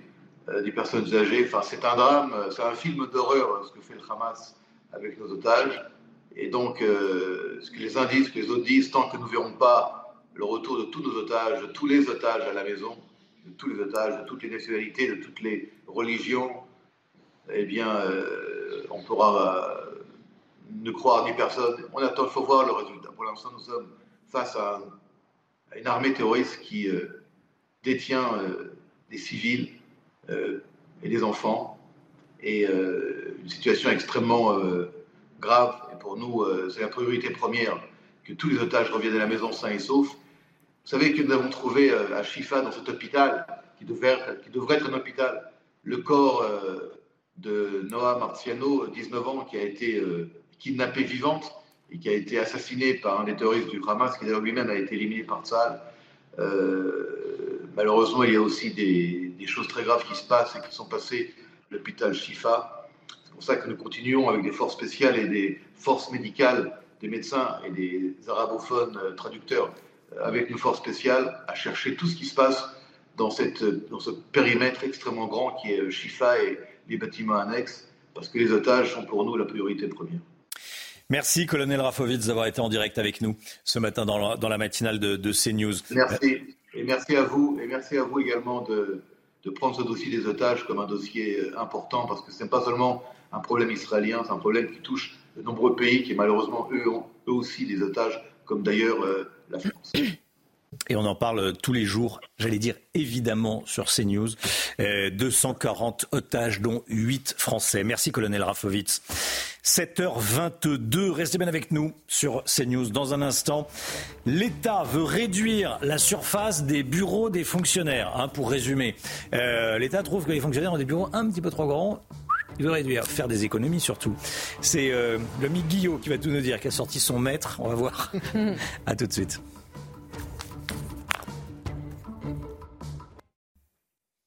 L'éco, l'économie, tout de suite. Votre programme avec les déménageurs bretons, des déménagements d'exception. On dit chapeau les bretons. Information sur déménageurs-bretons.fr. Selon le ministre du Budget, un fonctionnaire occupe plus de place qu'un salarié du privé. Il veut donc réduire les superficies des administrations pour faire des économies, évidemment. Expliquez-nous cette idée, Lomique Guillaume. Oui, Romain, vous le savez, on le dit, le gouvernement cherche par tous les moyens à faire des économies en ce moment. Et dans sa revue des comptes publics, tout y passe. Thomas Cazenave, ministre délégué aux comptes publics, a donc très sérieusement expliqué euh, hier qu'il voulait réduire d'un quart les surfaces occupées par l'administration. Son calcul est simple. Hein. Selon lui, un agent public occupe en moyenne aujourd'hui 24 mètres carrés. Il veut ramener cette surface, cette surface à 16 mètres carrés, assurant que ça reste beaucoup plus que dans le privé. Dans le privé, la norme, c'est 10 mètres carrés par salarié, puis 5 mètres carrés par personne supplémentaire. Ça fait 15 mètres carrés pour un bureau de 2 ou encore 25 mètres carrés pour un bureau de 4 mmh. personnes c'est précis. Bon, je vais pas me faire d'amis chez, chez, les fonctionnaires en disant ça, mais j'ai l'impression que 24 mètres carrés, c'est beaucoup. Bon, euh, comment euh, le ministre compte-t-il gagner 25% de surface alors? Alors, il compte pas réduire le nombre de, fonctionnaires, hein, mais euh, pour lui, il serait possible de réduire les surfaces occupées par les administrations en ayant davantage recours au télétravail et puis également à ce qu'on appelle le flex office, c'est-à-dire un bureau non attribué et partagé. Il s'agirait évidemment de réduire les surfaces occupées par les bureaux, mais pas celles des locaux accueillant du public. Hein. On ne va pas réduire la taille des salles de classe, ni euh, des musées, des tribunaux ou des hôpitaux, juste des bureaux des administrations. Qu'est-ce qu'on sait des mètres carrés libérés? Qu'est-ce qu'ils vont devenir? Eh bien, on en saura plus d'ici mars, a promis le, ministre, qui évoque un plan de cession d'actifs pour contribuer au désendettement des comptes de la nation. Autrement dit, hein, tout simplement, l'État voudrait vendre certains de ses bâtiments. Alors, il faut savoir que souvent, hein, les administrations sont dans des bâtiments historiques, peu fonctionnels, mal chauffés, mal isolés, mais au centre des villes et donc facile à vendre pour, euh, à la place, aller s'installer dans des bâtiments modernes mais en périphérie des villes. Toute la question, c'est de savoir à qui vendre ces bâtiments. Bah oui, parce qu'on peut vendre à des promoteurs pour faire des, logements euh, hors de prix ou à des puissances étrangères comme la Chine ou le Qatar, par exemple, hein, qui possèdent déjà beaucoup d'immobilier en France. Pas sûr que ça plaise à tout le monde. C'était votre programme avec les déménageurs bretons, des déménagements d'exception. On dit chapeau les bretons. Information sur déménageurs-bretons.fr. 6h28, le temps tout de suite, Alexandra Blanc qui s'installe. La météo avec Mystérieux Repulpant, le sérum anti-âge global au venin de serpent par Garantia. Retrouvez la météo avec Cybelle Énergie pour réaliser vos travaux de rénovation énergétique en toute confiance. Cybelle Énergie, s'engager pour votre avenir. Alexandra, deux départements sont placés sous vigilance orange ce matin. Oui, en effet, dans le Pas-de-Calais, petite nouveauté où l'on attend de nouvelles précipitations aujourd'hui avec ces nouvelles pluies qui vont donc arriver sur des sols déjà saturés en eau et donc conséquence, certains cours d'eau devraient de nouveau déborder. Puis la Charente-Maritime reste également placée sous surveillance car certains cours d'eau débordent encore. Alors au programme aujourd'hui, une nouvelle perturbation sur les régions du Nord avec au programme de la pluie, notamment entre la Bretagne et le Pas-de-Calais. Puis on retrouve également un temps très mitigé entre le sud-ouest et les régions centrales avec en prime un temps très brumeux, beaucoup de brouillard ce matin de la Garonne ou encore en direction du Lyonnais. Dans l'après-midi, la perturbation sur le nord progresse en direction du bassin parisien, du département de la Loire-Atlantique ou encore remonte vers les frontières de l'Est. Elle est accompagnée de bonnes rafales de vent, toujours de la pluie au pied des Pyrénées avec un petit peu de neige en montagne sur les Alpes ou encore les Pyrénées, puis grand beau temps autour du golfe du Lion ou encore du côté de la Côte d'Azur et de la Corse. Les températures, grande douceur ce matin, 10 degrés à Paris ou encore 13 degrés à La Rochelle. Et dans l'après-midi, les températures restent globalement assez douces pour la saison avec en moyenne 13 à Paris 14 degrés à Rennes, vous aurez 15 degrés à Toulouse et localement jusqu'à 21 degrés entre Perpignan et Montpellier où le soleil sera de nouveau au rendez-vous. C'était la météo avec Cybelle Énergie pour réaliser vos travaux de rénovation énergétique en toute confiance. Cybelle Énergie, s'engager pour votre avenir. C'était la météo avec Mystérieux Repulpant, le sérum anti-âge global au venin de serpent par Garantia. C'est News, il est 7h30. Merci d'être avec nous à la une ce matin. Le congrès de l'AMF, l'Association des maires de France, débute aujourd'hui à Paris. Un congrès au cours duquel il sera beaucoup question des agressions que subissent de nombreux élus. Témoignages à suivre. Des combats intenses au nord de Gaza. Notre envoyé spécial Antoine Estève avec Thibault Marcheteau pour les images se sont rendus sur place. Vous allez voir. Des familles d'otages vont être reçues ce soir par Benjamin Netanyahou. Vous allez entendre le témoignage bouleversant, s'il en est, du père de la petite Émilie, 9 ans, otage du Hamas. Otage de 9 ans, vous avez bien entendu. La grande inquiétude des maires de France. Aujourd'hui, l'Association des maires de France, présidée par David Lisnard, lance son 105e congrès annuel. L'édition de cette année sera consacrée à la recrudescence des violences à l'encontre des élus locaux. Exemple avec Jean-Luc Alguet, euh, maire de Loumeau en Charente-Maritime. Il a été euh, sauvagement agressé le 19 août euh, dernier par des gens du voyage. Il avait dû être hospitalisé d'urgence et il témoigne aujourd'hui sur notre antenne. Retour sur les faits avec Dounia Tiengour. Une agression d'une rare violence, celle qu'a subie en août dernier Jean-Luc Alguet, maire de Loumeau, une petite commune d'un peu plus de 3000 habitants située en Charente-Maritime. Alors qu'il tentait d'empêcher un groupe de gens du voyage de s'installer sur le stade de football de la ville, un homme s'en est pris physiquement à l'élu. Un monsieur m'a agressé par derrière, m'a enserré au niveau de la poitrine, m'a jeté sur la voiture et j'ai eu deux côtes fracturées, donc euh, la respiration coupée, j'étais par terre. Il me filmait quand j'étais par terre comme une proie. Et une fois, en force que j'ai réussi à reprendre mes esprits, j'ai repris la respiration, je me suis levé et ils sont partis. Le maire déplore des comportements de plus en plus menaçants, émanant souvent de personnes ne vivant pas dans la commune. La plupart du temps, 99%, euh, des incivilités, ce sont des gens de l'extérieur qui n'acceptent pas qu'on leur dise non ou pas là, il faut pas aller là, il faut aller plutôt là. Euh, j'ai pas été élu pour euh, pour être à l'hôpital aux urgences, avoir des côtes fracturées. je suis pas là aussi pour recevoir toutes les insultes, les incivilités. L'agresseur du maire a quant à lui été arrêté et condamné à un an de prison avec sursis. L'individu comptait déjà plusieurs mentions à son casier judiciaire.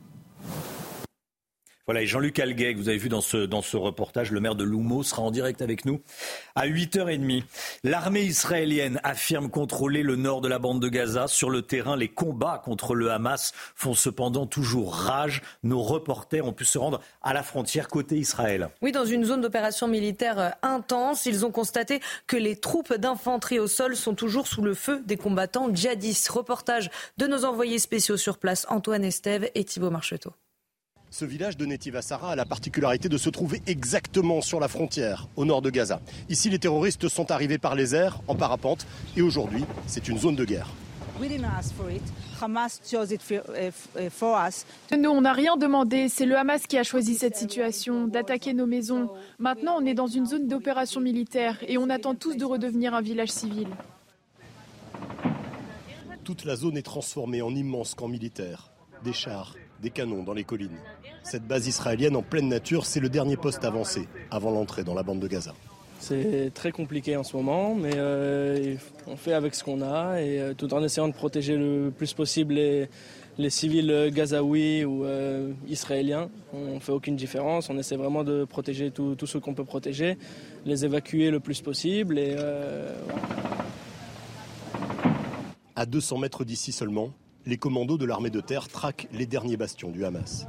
Ici, le mur d'enceinte du village israélien, c'est aussi le mur qui fait frontière avec la bande de Gaza. Juste derrière, c'est la ville de Beit Hanoun. Les combats font rage, les bombardements sont permanents et on entend aussi beaucoup de tirs à l'arme automatique juste derrière, ce qui prouve qu'il y a encore beaucoup de positions du Hamas dans la région.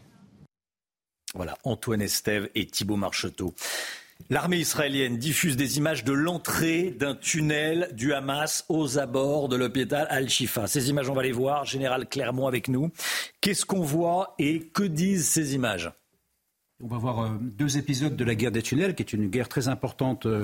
Euh, euh, que Tsal mène depuis le début de l'offensive. Le premier, c'est l'hôpital Al-Shifa. Vous savez que depuis cinq jours, les forces de Tsal essaient de mettre à jour ce, PC enterré, ce PC souterrain qui est sous l'hôpital. Ils ont beaucoup de mal, mais là, ils ont réussi à identifier ce puits de 10 mètres de profondeur. Ce puits de 10 mètres de profondeur alimente un tunnel de 50 mètres de profondeur. Et au bout du tunnel, il y a une porte blindée. Et derrière la porte blindée, que pour l'instant, salle n'a pas encore percé, il y a vraisemblablement le fameux PC euh, du Hamas euh, qui a été annoncé et confirmé par les Américains. Ça prend beaucoup de temps parce qu'ils sont très prudents, ils utilisent des robots. Et là, on voit une deuxième affaire qui est cette fois-ci dans le nord de la bande de Gaza. Euh, Tsal fait exploser avec des artificiers un réseau de tunnels. Vous voyez, c'est très impressionnant. En, réalité, euh, euh, la neutralisation des tunnels est une priorité. Elle s'effectue euh, quartier par quartier. Et effectivement, c'était rappelé, euh, Tsal n'a pas encore le contrôle total du, nord de Gaza, et, parce que pour l'instant, il ne contrôle qu'à peu près 40% du, de la superficie. Donc ces combats en surface et contre les tunnels vont se dérouler encore de nombreux jours et peut-être de nombreuses semaines. Merci mon général, vous restez bien avec nous. 240 otages, dont 8 Français. Benjamin Netanyahou reçoit des familles d'otages aujourd'hui à Jérusalem. On vous montre tous les jours les images sur CNews et dans la matinale, les images des, des otages, 240 otages, dont 8 Français. Benjamin Netanyahu va recevoir ce soir euh, des familles d'otages. Euh, parmi ces otages, il y en a une dont on va vous parler plus précisément ce matin, Émilie. Elle a eu 9 ans vendredi dernier. Et son père Thomas a lancé un appel déchirant hier à Londres pour qu'elle rentre à la maison. Le récit est signé Marine Sabourin. Elle aurait dû fêter ses 9 ans en famille vendredi, mais Émilie est retenue à Gaza depuis le 7 octobre par les terroristes du Hamas. Ce jour-là, l'enfant est chez une amie pour une soirée pyjama et depuis ses proches n'ont plus aucune nouvelle d'elle. Son anniversaire a été organisé à Londres par un collectif israélien. Tous espèrent que ce sera le dernier sans elle.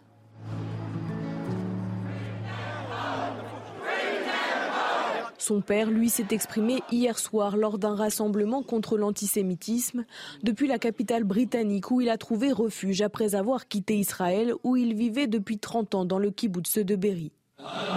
Je pense qu'aucun d'entre nous et Israël certainement ne seront plus jamais les mêmes. Son père, qui a perdu 12 kilos en un mois, ne sait pas combien de temps il pourra tenir sans Émilie. Il y a un grand vide dans nos cœurs qui ne sera comblé que lorsqu'elle rentrera à la maison. Il faut continuer à avancer jusqu'à ce qu'on la ramène. C'est mon seul objectif dans la vie, comme le ferait n'importe quel parent. Nous devons juste la ramener à la maison, tous les ramener à la maison. Environ 240 otages sont toujours retenus par les terroristes du Hamas dans la bande de Gaza. Émilie, 9 ans, retenue donc par les, terroristes du, euh, du Hamas. L'affaire Pierre Palmade. Trois personnes interpellées le mois dernier seront jugées aujourd'hui pour le transport, la détention, encore l'offre de stupéfiants des euh, dealers présumés euh, qui sont censés être les, dealers de l'ancien humoriste. Oui, ils auraient fourni Pierre Palmade le soir de l'accident de voiture qu'il a lui-même provoqué.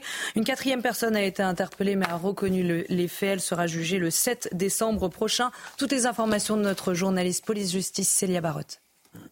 Suite aux investigations, dont l'exploitation du téléphone portable de Pierre Palmade, trois personnes vont être jugées pour notamment le transport, la détention, l'offre de stupéfiants ou encore de médicaments psychotropes. Ces suspects sont âgés de 21, 22 et 31 ans.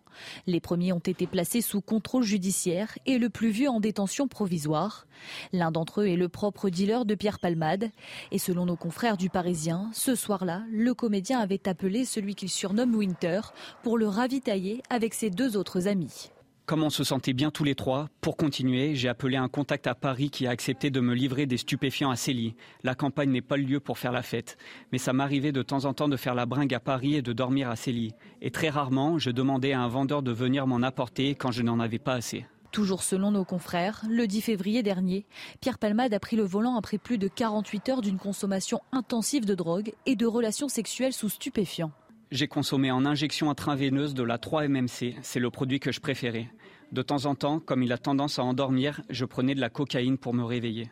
Pour les faits qui leur sont reprochés, les trois suspects encourent une peine maximale de 7 500 000 euros d'amende et 10 ans de prison. Les conséquences des inondations historiques dans le Pas-de-Calais, certaines entreprises voient le travail de plusieurs années tomber à l'eau. Certains chefs d'entreprise euh, sont euh, au bout du rouleau, j'allais dire. C'est le cas de, Philippe. Oui, il est retourné euh, pour la première fois dans ses locaux euh, en euh, deux semaines. Il espère rebondir malgré les pertes considérables. Reportage de Maxime Leguet et Jules Bedeau avec le récit de Mathilde Couvillère-Fleurnoy.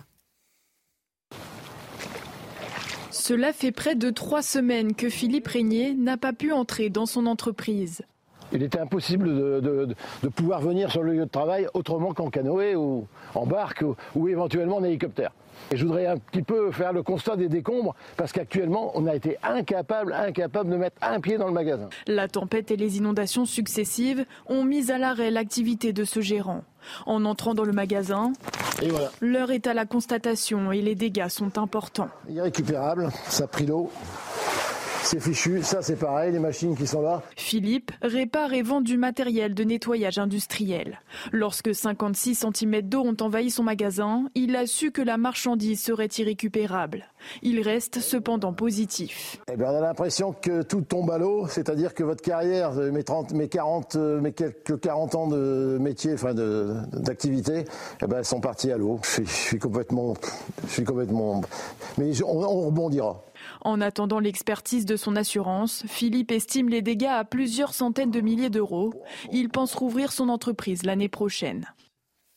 Voilà, des dégâts pour les, pour les entreprises et des, et des cas comme celui de, de Philippe. Il y en a des, des dizaines malheureusement dans le, dans le Pas-de-Calais. Là, c'est maintenant, c'est au, autour des, des, assurances de, de jouer, là, l'OMIC. Hein, oui, oui, euh, pour indemniser. Euh, on, on, dit qu'il y a 10 000 euh, entreprises hein, qui seraient touchées, 40 000 particuliers et à peu près 400 millions de, de dégâts déjà. Et c'est ce qu'on se disait tout à l'heure, les, les, les, assurances indemnisent les dégâts matériels, pas les dégâts psychologiques quand on se bat pendant 30 ans pour sa boîte et qu'on voit ça ça doit être compliqué.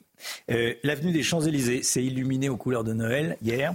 C'est magnifique. Regardez, c'est Gilles Lelouch qui a appuyé sur le bouton à 19h35. Et sur le podium, il était évidemment accompagné de la maire de Paris, Anne Hidalgo. Vous entendez euh, Gala, Fried from Desire en fond. Et cette année, ce sont 400 euh, arbres qui scintilleront jusqu'au 7 janvier de 17h à minuit et même toute la nuit, les soirs des 24 et 31 décembre. Non, non. C'est un peu plus frisqué qu'à Tahiti. Hein mais, elle, était rentrée à temps. Elle était rentrée à temps. En quoi? Attends. Ah oui, il est rentré à temps. Ah oui, rentré à temps. En quoi En avion. Oui. En avion. Ça, c'est comme le sparadrap du, du, capitaine Haddock. Ça risque de coller euh, longtemps au basket de la, de la mer de Paris. Allez, 7h42. Restez bien avec nous. Dans un instant, l'économie l'économie, l'inflation réelle plus forte que l'inflation mesurée. En clair, on vous dit qu'il y a à peu près 5% d'inflation, c'est de cet ordre-là, hein, euh, le Guillot. En réalité, sur certains produits, c'est 6 fois plus. Vous allez voir ça dans euh, quelques minutes, juste après la pub. À tout de suite. C'est News, il est 8h moins le quart. Dans un instant, l'économie, on va parler inflation, mais tout d'abord le point sur l'info, tout ce qu'il faut savoir ce matin avec vous, Chana Lousteau. Saal publie des vidéos montrant des terroristes du Hamas emmener des otages dans l'hôpital Al-Shifa de Gaza. Selon l'armée israélienne, ces images ont été tournées par les caméras de vidéosurveillance de l'hôpital le 7 octobre dernier entre 10h42 et 11h01. On voit un civil népalais et un civil thaïlandais entourés de terroristes armés du Hamas. Ce drame à Crépol, un petit village de 500 habitants dans la Drôme, un jeune homme de 16 ans, Thomas, a été tué par un coup de couteau ce week-end pendant un bal organisé dans la commune. Tout a basculé lorsqu'un groupe d'individus extérieurs à Crépol a pénétré dans la salle des fêtes. Selon des témoins, ils auraient poignardé les gens à l'aveugle. Au total, 17 personnes ont été agressées. Deux sont toujours en urgence absolue. Et le résultat de l'élection présidentielle en Argentine est tombé cette nuit. C'est Javier Milei, économiste ultralibéral, qui l'a emporté sur son rival, le centriste Sergio Massa, avec 55% euh, des suffrages. Pendant son discours de victoire hier soir, celui qu'on appelle le Trump argentin a promis la fin de la décadence et la reconstruction de l'Argentine, frappée, je le rappelle, par une inflation vertigineuse. Votre programme avec les déménageurs bretons, des déménagements d'exception. On dit chapeau les bretons. Information sur déménageurs-bretons.fr. Alors que le chiffre de l'inflation est en recul ces derniers mois, vous nous dites ce matin, le Guillot, que l'inflation serait pour les consommateurs plus importante que celle mesurée par les statistiques. C'est-à-dire qu'il y a le, le, chiffre fourni par l'INSEE, pour faire simple, et le chiffre ressenti quand on fait ses courses. Oui, c'est ça. C'est comme la température. Quand Alexandra nous dit euh, température mesurée et température ressentie, c'est pareil. et là, c'est l'association de consommateurs Que Choisir qui le dit. L'inflation réelle, celle que constatent et subissent les consommateurs quand ils font leurs courses, est bien plus élevée que l'inflation officielle mesurée par l'INSEE. Et pour affirmer cela, eh bien, Que Choisir se base sur le relevé quotidien des prix de 362 produits de grande consommation représentatifs des achats des ménages français, les produits qu'on trouve tout simplement le plus dans les, euh, dans les caddies euh, à la caisse. Conclusion, sur deux ans, l'inflation des produits de grande consommation a été de 24,6% et même 26% quand on ne prend que des marques nationales et pas les produits premier prix des, des grandes surfaces. Quels sont les rayons qui ont le plus augmenté, dont les prix ont le plus augmenté? Alors vous allez voir, c'est absolument euh, incroyable, hein. c'est c'est tout simplement dingue ces chiffres. La palme revient à ce qu'on appelle l'épicerie salée, les rayons pâtes, conserves, sauces, chips. La hausse des prix sur deux ans est de 34% dans ce rayon. Juste derrière, on trouve tous les produits laitiers, plus 32%. Et puis vous le voyez, le reste, la charcuterie, le poisson, l'épicerie euh, sucrée, les aliments pour euh, animaux, tout augmente dans des proportions parfois euh, totalement hallucinantes. Par ailleurs, selon que choisir, cette surinflation des prix et des produits du quotidien est décorrélée, serait décorrélée de toute logique économique et s'expliquerait avant tout par les marges des industriels et par les marges de la grande distribution. Ça, c'est l'avis de que choisir. Alors, quelle est la, tendance pour les mois à venir? Je suis désolé, on est lundi matin et je vais commencer avec des mauvaises nouvelles, mais ça va malheureusement continuer. Le gouvernement a beau promettre des baisses de prix après les négociations commerciales de cet hiver. Vous savez, on en a avancé la date afin, euh, espère-t-on, d'avoir des baisses de prix en janvier. Mais malheureusement, ça risque de ne pas être le cas, ou en tout cas de façon tout à fait euh, marginale. Selon le Figaro qui a interrogé la grande distribution et des industriels, il devrait y avoir plus de hausses que de baisse en janvier. Seul signe positif, si on peut dire, les hausses ne devraient être que de 3 à 8% maximum quand elles dépassaient les 15% l'année dernière. Parmi les matières premières dont les prix augmentent encore, on peut citer le sucre, le cacao, le riz, le jus d'orange, la tomate, l'huile d'olive, les pommes de terre ou encore les noisettes. Et puis parmi les rares baisses, il y a les céréales, donc les pâtes hein, qui sont faites à base de blé, le porc, les huiles végétales et le café. L'inflation, on en parlait un peu moins ces dernières semaines malheureusement, elle est toujours là. C'était votre programme avec les déménageurs bretons, des déménagements d'exception. On dit chapeau les bretons. Information sur déménageurs-bretons.fr. Les maires de France sont inquiets. C'est aujourd'hui que débute le congrès de l'Association des maires de France, les maires sentinelles d'une démocratie en crise. Ils sont souvent agressés, les maires. Ils en ont ras la casquette. Certains n'ont pas envie de se représenter. Certains démissionnent. On en parle dans un instant avec Paul Sugy. À tout de suite.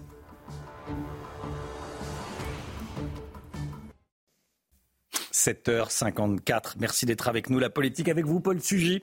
C'est l'ouverture aujourd'hui à Paris du congrès des maires de France. Et chez les élus locaux, l'ambiance n'est pas à la fête. C'est de plus en plus difficile d'être maire, Paul.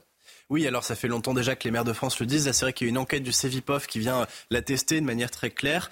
Euh, le directeur du CEVIPOF, Marcel Foucault, qui présentait son enquête dans Le Monde, parle, je le cite, d'une forme de désenchantement. Et il a cette expression que je trouve à la fois très belle et très juste.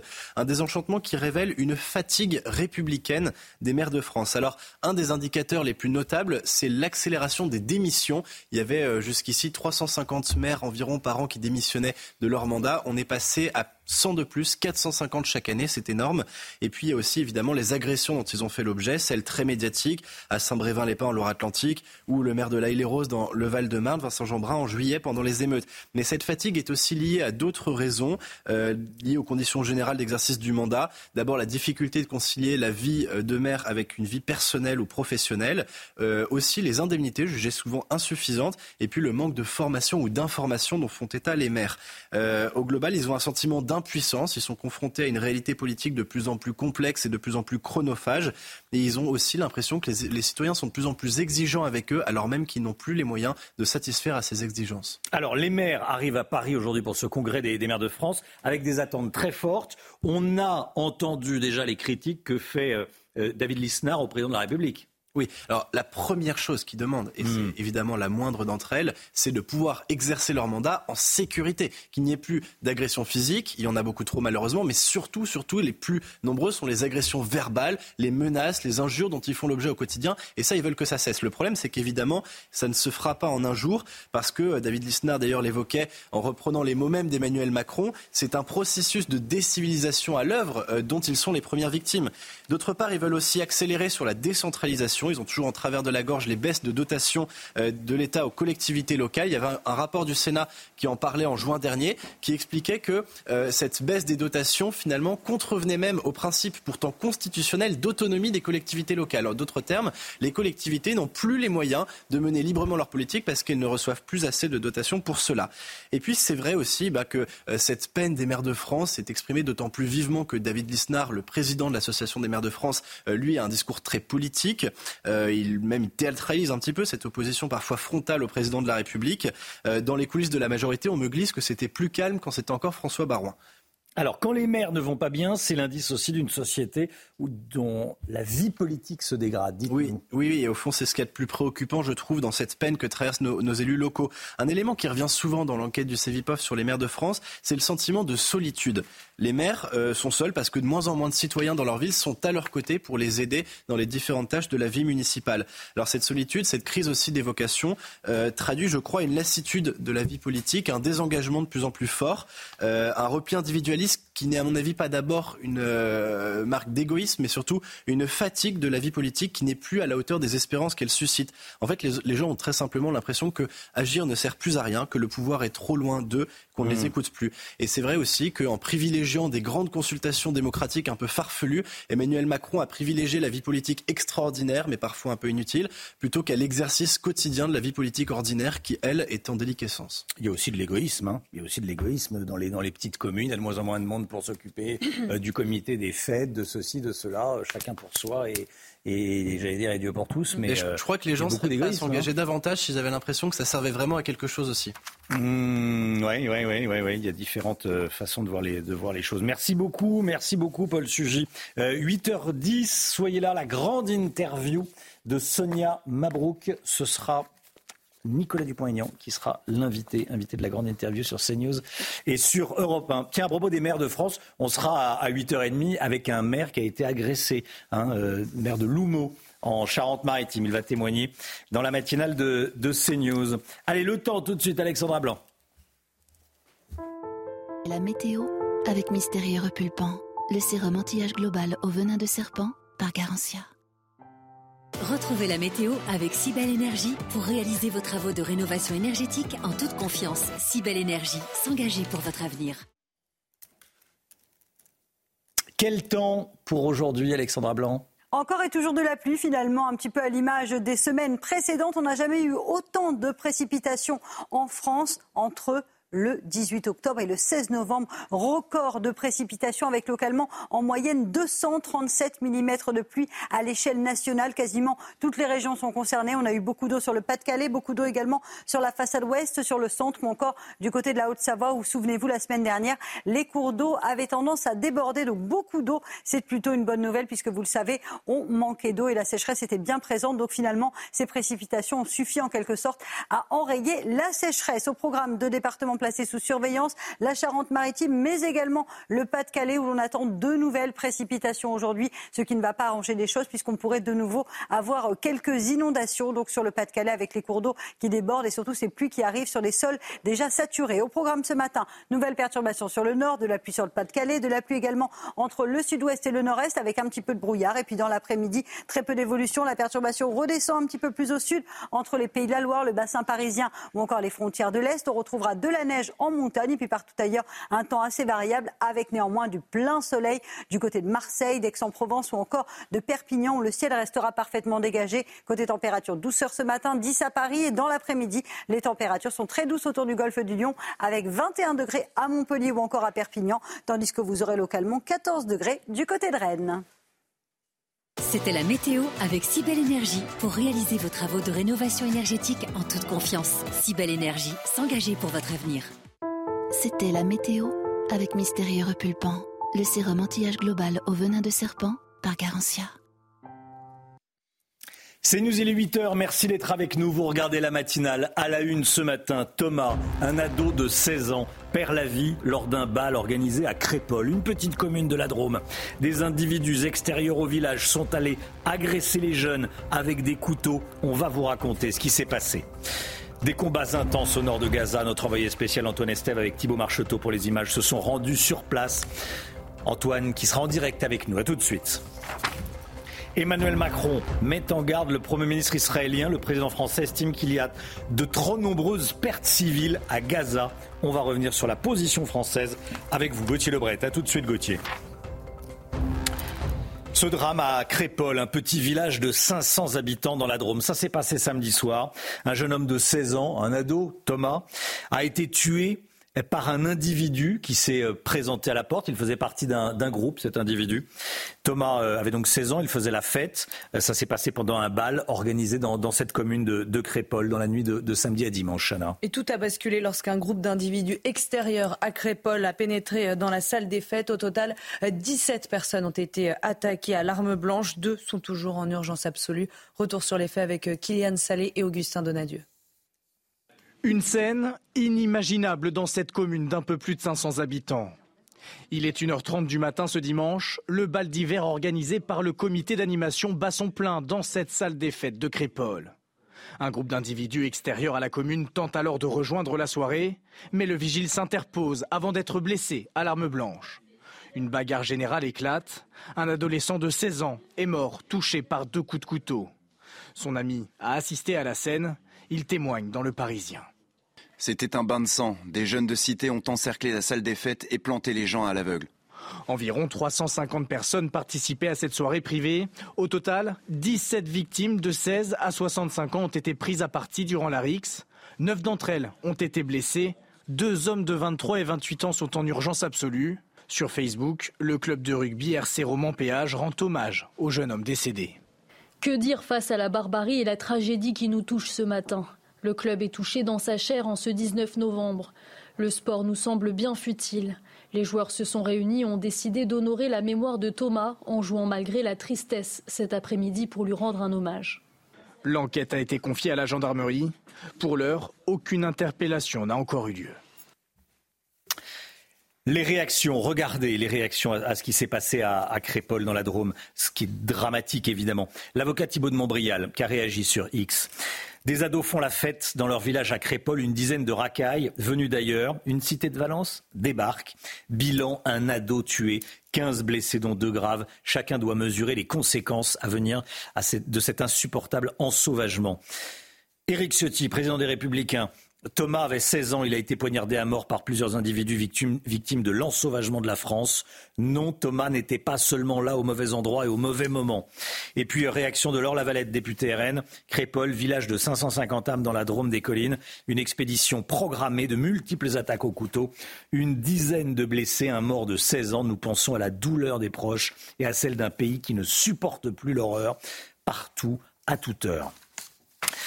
Les combats se poursuivent entre Israël et le Hamas. L'armée israélienne étend ses opérations au nord de la bande de Gaza, Chana. Les troupes au sol font face à une forte résistance ce qui oblige euh, les hommes de Tsahal à aller au plus près des terroristes. On rejoint tout de suite nos envoyés euh, spéciaux en Israël, Antoine Estève, avec euh, Thibault Marcheteau derrière la caméra. Antoine, vous êtes sur une colline de Sderot et il y a de violents combats en face de vous. Effectivement, c'est très important hein, ce qu'on voit en ce moment ici, euh, juste en face de nous, au nord de la bande de Gaza. Beaucoup de combats, beaucoup de tirs d'artillerie aussi. Je vous laisse découvrir les images en direct de Thibaut euh, Marcheteau. Nous sommes euh, ici à l'abri derrière, derrière cette petite colline pour pouvoir observer cette situation. De matin, ce matin, des combats très forts à l'intérieur du centre-ville de Gaza City et de cette grosse ville de Beit Hanoun, mais aussi des combats à l'extérieur des villes, là où des tunnels pourraient cacher encore des positions du Hamas. D'après nos informations sur place, les combats sont au sol. Il y en moment quasiment des corps à corps entre les militaires israéliens et les membres du Hamas qui se cachent et qui continuent de harceler euh, ces soldats qui ont maintenant euh, une grande partie du territoire sous leur contrôle. Mais il y a aussi, il ne faut pas l'oublier, euh, beaucoup d'opérations en cours pour trouver toujours et encore des souterrains sous les hôpitaux. Ce matin, par exemple, les opérations se concentrent sur l'hôpital indonésien de Gaza City qui se trouve juste là-bas. Un hôpital qui pourrait cacher encore des salles souterraines dans lesquelles les otages auraient pu être cachés par le Hamas. Merci beaucoup Antoine avec Thibault Marcheteau. Emmanuel Macron a interpellé Benjamin Netanyahou sur les trop nombreuses pertes civiles à Gaza. L'Elysée a publié un communiqué après cet entretien. Que dit-il? Eh bien, ce communiqué euh, rappelle la nécessité absolue de distinguer euh, les terroristes de la population civile et l'importance d'instaurer une trêve humanitaire immédiate devant mener à un cessez-le-feu. Je rappelle qu'Emmanuel Macron n'avait pas utilisé ces termes-là quand il était allé rencontrer le mois dernier euh, Benjamin Netanyahou. Alors, il a aussi appelé Mahmoud Abbas hein, pour condamner les violences commises contre les civils palestiniens. Emmanuel Macron, évidemment, ça rappelle aussi les propos qu'il a tenus la semaine dernière avant de rétropédaler à la BBC où il exhortait Israël d'arrêter de tuer des civils. Gauthier Lebret, merci Gauthier. Restez bien avec nous sur CNews dans un instant. La grande interview de Sonia Mabrouk qui reçoit ce matin Nicolas Dupont-Aignan. La grande interview sur CNews et sur Europe 1. A tout de suite. C'est News, il est 8h12. Merci d'être avec nous tout de suite. C'est la grande interview de Sonia Mabrouk qui reçoit ce matin Nicolas Dupont-Aignan, président de Debout la France. La grande interview, c'est sur CNews et sur Europe 1.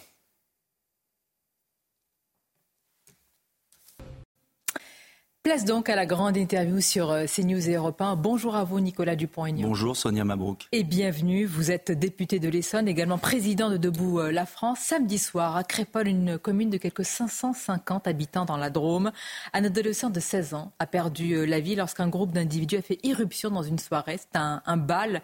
La RIX a fait de nombreux blessés. Il y a beaucoup de réactions, Nicolas Dupont-Aignan, indiquant qu'il s'agit d'une expédition punitive. Selon vous, et avec beaucoup de précautions encore à l'heure actuelle, de quoi adolescent a été euh, victime De l'insécurité euh, dramatique qu'il y a dans notre pays, du refus depuis des années d'agir.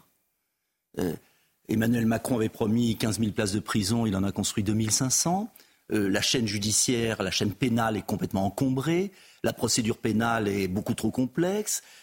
les décisions de justice sont d'un laxisme incroyable. Euh, regardez ce policier euh, euh, qui a été traîné par une voiture, il y a eu un travail d'intérêt général. quand pendant 20 ans, il n'y a plus de respect de la loi possible puisqu'il n'y a plus de sanctions, on aboutit à ça.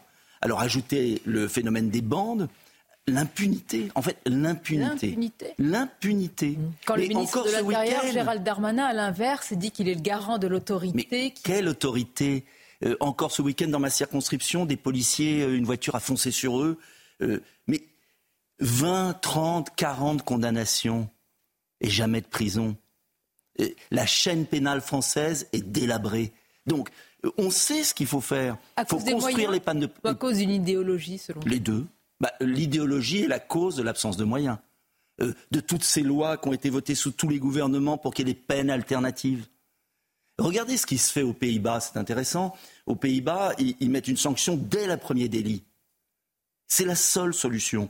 Euh, dès le premier délit. Mais vous avez des, gens chez nous, dans nos, villes, partout, euh, je vous dis, 40 délits, toujours pas de sanction. Le nombre d'affaires classées, le nombre, dans mon département l'Essonne, mais il y a des, dizaines de milliers d'affaires Vous avez connu cela. D'ailleurs, en mai, il y avait une rixe en plein centre à, Brunois. Je crois que c'était un mineur hein, qui avait été suspecté d'avoir poignardé un jeune homme. Ce qui est, ce qui est frappant, Nicolas Dupont, c'est l'âge. De ces, de ces personnes, que ce soit victimes d'ailleurs ou, agresseurs, souvent des, mineurs. Là encore, vous dites la justice. Mais parce que les parce qu'il n'y a, pas de justice pour les mineurs, tout le monde le sait. Donc, euh, euh, d'abord, il y a un rajeunissement des phénomènes, bien évidemment. Et puis surtout, à aucun moment, il y a de limites mises dans tout le système éducatif, puis dans les premiers âges de la délinquance, si je puis dire. Donc pourquoi il s'arrêterait? Pourquoi il s'arrêterait? Il y a aussi plus largement les violences en augmentation contre les élus locaux, les maires. C'est dans ce contexte d'ailleurs que mhm. s'ouvre le congrès des, maires de France. Son président David Lisnard dénonce un délitement de, de l'autorité. Selon vous, qu'est-ce que représente encore la figure du maire aujourd'hui? Est-ce que c'est le réceptacle à la fois des violences et d'une forme de misère dans le pays? C'est c'est le dernier compagnon, c'est celui auprès duquel on va frapper. Euh, j'ai été maire 22 ans. La porte. Euh, frapper la porte, oui, bien, sûr. Pardonnez-moi. Euh, c'est le confident. C'est la voiture balai de tous les problèmes de la société. Mais le problème de fond, c'est que le maire, on en parle au salon des maires. C'est un peu comme la journée de la femme. On en parle le jour de la journée de la femme. Là, il y a le salon des maires. Et puis tout le reste de l'année, l'État, la technostructure administrative, détruit la fonction du maire. Détruit? Oui. Détruit. Elle lui retire tous ses pouvoirs. On a créé des grandes communautés de communes, des structures bureaucratiques qui coûtent une fortune. Euh, ce sont des fonctionnaires qui dirigent, ce ne sont plus les maires. Les maires sont réduits à la fonction d'état civil. Or, euh, la commune, sous la République, c'est une autogestion. Ce sont des gens qui se dévouent comme jamais. Il faut leur rétablir leur pouvoir. Il faut leur donner une fonction. Sinon, il faut arrêter la bureaucratie. Sinon, il n'y aura plus de candidats. Et on devra payer des fonctionnaires vous savez, le maire, c'est celui qui tombe la pelouse, qui entretient le cimetière, euh, qui reçoit euh, euh, la personne qui a plus d'emploi, qui assure le repas de Noël, qui aide. Mais ça participe aussi d'une volonté plus générale de détruire les zones rurales de détruire l'aménagement du territoire. Il y a un projet conscient aujourd'hui au plus haut sommet de l'État de, de, oui, de tout concentrer. De, son propre non, de tout concentrer autour des 13 métropoles. Tous les crédits vont les 13 métropoles. Vous savez que il est désormais interdit quasiment de construire une maison supplémentaire dans les villages, au nom de la zéro artificialisation. Et on entasse les habitants dans les villes. Euh, on crée des problèmes sociaux. Les Français ont un territoire magnifique. Il faut une grande politique de construction de logements, d'aménagement du territoire. Les Français rêvent de vivre dans une maison individuelle, on leur interdit. Le prêt à taux zéro vient d'être supprimé pour les maisons individuelles. Mais pourquoi l'État, alors qu'il y a suffisamment de problèmes, rétablir la sécurité par exemple, qui devrait être la première priorité, pourquoi l'État bureaucratique veut obliger les Français à vivre dans un immeuble entassé dans une métropole? Expliquez-moi en quoi d'ailleurs c'est pour l'environnement? Il y a les maires, Nicolas Dupont-Aignan, il y a également les policiers, je voudrais vous en parler. Mhm. Hier à Nanterre, il y a une marche organisée par la maire de Naël suite à la libération du policier auteur du tir qui a coûté la vie à, ce jeune homme en, juin dernier, ce qui avait provoqué des jours d'émeutes en France. Ce policier, je le précise, est toujours mis en examen. Est-ce que c'est un rassemblement légitime selon vous? Écoutez, euh, moi, je suis toujours réticent à interdire les manifestations, parce que je crois qu'il ne faut jamais casser les thermomètres. En revanche, il faut arrêter d'inverser les valeurs. C'est-à-dire ben, C'est-à-dire que personne n'a jamais parlé au moment des émeutes que le jeune était euh, responsable de ses actes et qu'il avait eu de nombreux actes de délinquance. Et le président de la République a condamné par avance le policier. Quant au sommet de l'État, les valeurs sont inversées, tout déraille. Et on en est là, le poisson pourri par la tête. C'est une vieille expression populaire, mais qui malheureusement est très juste dans notre pays. Moi, je ne suis pas inquiet sur le pays au sens les Français ont plein d'atouts. Vous savez, le pays tient grâce aux Français. Il tient? Il tient à peu près. Qu'est-ce que vous répondez à ceux qui disent une guerre civile larvée Éric Zemmour qui dit le président de deux peuples? Je ne crois pas. Je vais vous surprendre. Je crois que, euh, bien sûr, il y a des gens en sécession. Certains doivent repartir chez eux. Il n'y a aucune raison que les délinquants étrangers restent en France. Il n'y a aucune raison qu'on garde sur notre sol des gens dangereux. Mais comme on ne fait pas la part des choses, on est en train de mettre tout le monde dans la même catégorie. Je parle tout le monde, tous ceux qui sont nés à l'étranger ou qui sont venus sur notre pays. Je crois que c'est dangereux. Vous parlez des Français musulmans Oui, je crois que c'est dangereux. Et je crois qu'on n'est pas assez ferme vis-à-vis des gens dangereux et qu'on n'est pas euh, assez ouvert vis-à-vis de ceux qui réussissent, avocats, médecins, infirmières, qui font le pays. Moi, je ne regarde pas la couleur des gens ni leur origine. Je veux qu'il y ait un projet, mais il n'y a pas de projet. Il n'y a pas de projet d'indépendance nationale, il n'y a pas de vision de la France. Donc comment rassembler les Français quand ceux qui sont au sommet sont incapables de donner un cap au pays? Intéressant, vous dites rassemblement, parce que le président Emmanuel Macron se pose en garant euh, de l'unité du pays, et c'est pour cela, il n'a pas dit ainsi, qu'il ne s'est pas rendu à la marche contre l'antisémitisme, justement pour ne pas peut-être agiter les divisions et les fractures. Ça, c'est une erreur au sens, euh, il croit qu'en s'entend des manifestations, il choisit pas. C'est pas ça que je demande. C'est pas euh, euh, par défaut que je demande qu'il incarne le rassemblement. On incarne le rassemblement par un cap, une vision. Je vais vous donner un exemple. L'immigration, il vient de décider qu'il n'y aurait pas de référendum. Ça vous surprend? Non, ça ne me surprend pas. J'ai toujours dit que ces rencontres de Saint-Denis étaient un attrape-nigo. Mais euh, c'est quand même effrayant ce qui se passe. Parce que ça fait six ans que 500 000 personnes rentrent par an dans notre pays plus de 2 millions depuis qu'il est arrivé, et qu'on ne peut pas assimiler ces personnes. Donc on, va à la catastrophe. on ne peut plus mais on ne peut plus parce que l'école n'assimile pas, elle est déjà en faillite, parce qu'il n'y a pas l'emploi suffisant, parce que euh, c'est un assistanat, parce que euh, Seuls ceux qui travaillent, qui ont la volonté de travailler, sélectionnés, doivent pouvoir entrer sur notre sol. Et il faut faire une pause, tout le monde le sait. On va à la catastrophe. Donc moi, ce que j'aimerais, c'est que le président de la République donne un cap. Par exemple, consulte les Français. Vous savez, pour rassembler les Français, il faut les consulter. Euh, le général de Gaulle, dans des périodes très difficiles, mhm. la crise algérienne, difficile, a consulté les Français pour sortir du piège. Selon vous? Parce que il dit qu'il n'y a pas de consensus. À la sortie de ces rencontres à Saint-Denis, il n'y a pas ça veut dire quoi le consensus C'est-à-dire que les différents partis présentent. Mais les partis, des petites soupes sur les petits feux. Ah bah, ils sont représentatifs de. Mais, représentatifs de quoi Ceux qui ah bah, vont à Canos. mais mais, mais peut-être, mais l'enjeu n'est pas là. La situation est tellement grave pour le pays qu'on doit consulter les Français sur les grands enjeux pour que les Français arbitrent. De même, je dis aux oppositions, mais votez la censure. Pourquoi on, va attendre 2027 On va voir le pays. Vous dites aux députés LR euh, d'y aller sur la. Mais les députés LR euh, euh, se déshonorent tous les jours. Pardonnez-moi, parce que si j'écoute bien, moi je suis comme un Français moyen, j'écoute. J'écoute M. Ciotti nous dire ce gouvernement est le pire qu'on a jamais vu. il faut ceci, cela, cela. Et puis à chaque motion de censure, il y en a eu 22, 22 motions de censure, le groupe LR a disparu. Et moi, je vais vous dire, je ne veux pas supporter jusqu'en 2027 le déclin du pays. Et je pense que la situation est tellement grave qu'il doit y avoir un électrochoc. Soit c'est le référendum, soit c'est la dissolution et les Français tranchent. Mais on ne peut pas rester encore trois ans à subir ça. ça ne tiendra pas. Oh, ça tiendra peut-être. Attendez, vous savez, ce qui m'inquiète, c'est pas que ça tienne pas c'est que le pays perd du temps, c'est que ce sera beaucoup plus difficile de le redresser en 2027 si on a fait rentrer 1 500 000 migrants de plus. Ce sera beaucoup plus difficile si la pauvreté s'accroît, si les délocalisations s'accroissent. Donc moi, ce que je veux, tout simplement, alors je suis un peu particulier dans ce monde politique, c'est que j'aimerais qu'on traite les problèmes, la cause des problèmes.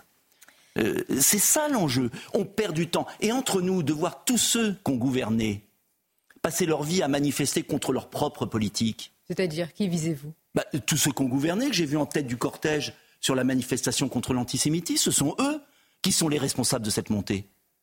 Et ils viennent manifester. Leur choix sur la politique Mais bien évidemment, c'est eux qui ont signé tous les traités européens qui font que nous ne sommes plus souverains, maîtres de notre destin. Donc moi, je souhaite qu'on soit maître du destin. Et vous verrez qu'à ce moment-là, si vous aviez des dirigeants qui disent aux Français, voilà, je vous propose d'aller dans cette direction, c'est oui ou c'est non Vous voulez crever comme ça ou vous voulez réagir? Le peuple français est prêt à réagir. En tout cas, tout cela intervient dans un contexte inflammable, évidemment. Hier, lors d'une conversation avec Benjamin Netanyahou, Emmanuel Macron s'est alarmé, Nicolas Dupont-Aignan, du nombre de pertes civiles à Gaza. En appelant à distinguer entre les terroristes et la population, il demande une trêve humanitaire conduisant, selon lui, à un cessez-le-feu. Est-ce que vous êtes sur cette ligne?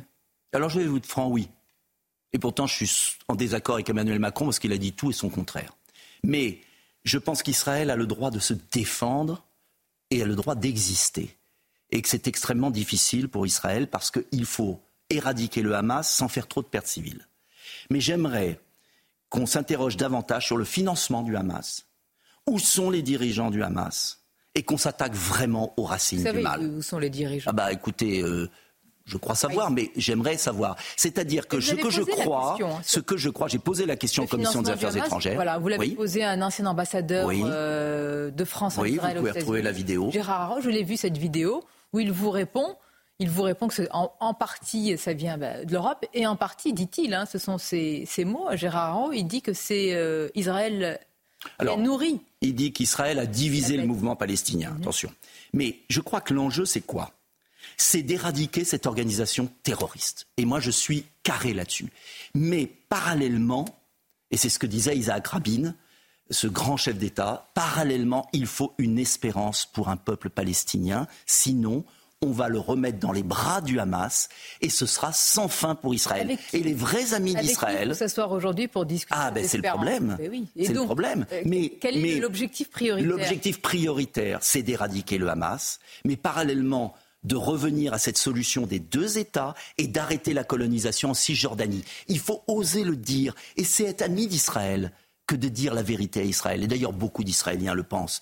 Donc, je crois que dans cette affaire, euh, il faut avoir des paroles qui élèvent, c'est extrêmement difficile, c'est facile de donner des leçons de donc cessez-le-feu, qu'on soit bien d'accord. Trêve humanitaire. Pour, un cessez-le-feu. Pour un cessez-le-feu, mais d'abord la trêve humanitaire. Nicolas Dupont-Aignan, hier, invité du grand rendez-vous, l'ancien Premier ministre Manuel Valls estime qu'un cessez-le-feu, c'est donner la main au Hamas. Je ne suis pas d'accord. Je pense qu'il faut d'abord une trêve humanitaire. Cette trêve humanitaire pour éviter un drame humanitaire à Gaza. C'est vital. Et ensuite, il faut traquer le Hamas. Traquer le Hamas. Mais traquer le Hamas, ce n'est pas simplement intervenir à Gaza. Et traquer le Hamas, c'est voir les circuits de financement, voir les origines et s'attaquer vraiment aux choses. On ne le fait pas vraiment Je ne sais pas, mais j'espère qu'on va le faire enfin. Hmm. Qu'est-ce que vous répondez pour conclure à ceux qui affirment qu'on est dans une guerre de civilisation euh, L'ancien Premier ministre Dominique de Villepin le dit euh, également avec ses mots. Il dit que c'est l'Occident contre un, un Sud global aujourd'hui. Alors je crois qu'il y a un grand danger de guerre de civilisation et que justement chaque homme politique doit se hisser pour éviter cette guerre de civilisation. C'est pas être naïf. Attention, c'est s'attaquer à ceux qui menacent et qui entraînent, et c'est tendre la main à ceux qui risquent de tomber dans ce piège. Et c'est extrêmement difficile, mais c'est à la hauteur de l'enjeu historique. Euh, encore une fois, en tout cas, comme responsable politique français, moi je demande plus de fermeté, notamment en France, contre les intégristes, contre les frères musulmans, contre tout ça, mais aussi plus de justice dans notre politique étrangère. Et la France a abandonné une politique étrangère indépendante. On l'a vu en Ukraine, on le voit vis-à-vis euh, euh, des États-Unis et de la Chine, euh, on le voit en Afrique. Moi, je veux revenir à une grande politique étrangère indépendante. Et là, vous verrez que le regard du monde, du Sud global sur la France, sera différent. Merci Nicolas Dupont-Aignan. C'était votre grande interview ce matin sur CNews Merci et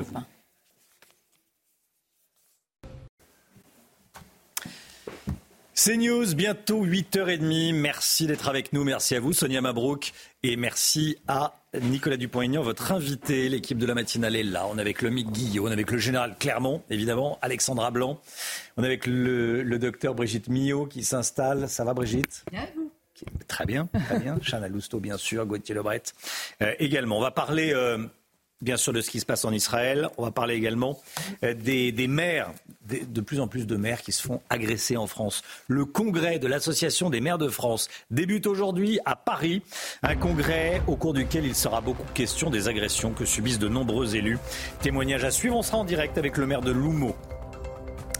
Un tunnel du Hamas sous l'hôpital Al-Shifa à Gaza. L'armée israélienne diffuse des images. Le général Clermont est avec nous pour décrypter ces images. A tout de suite, mon général.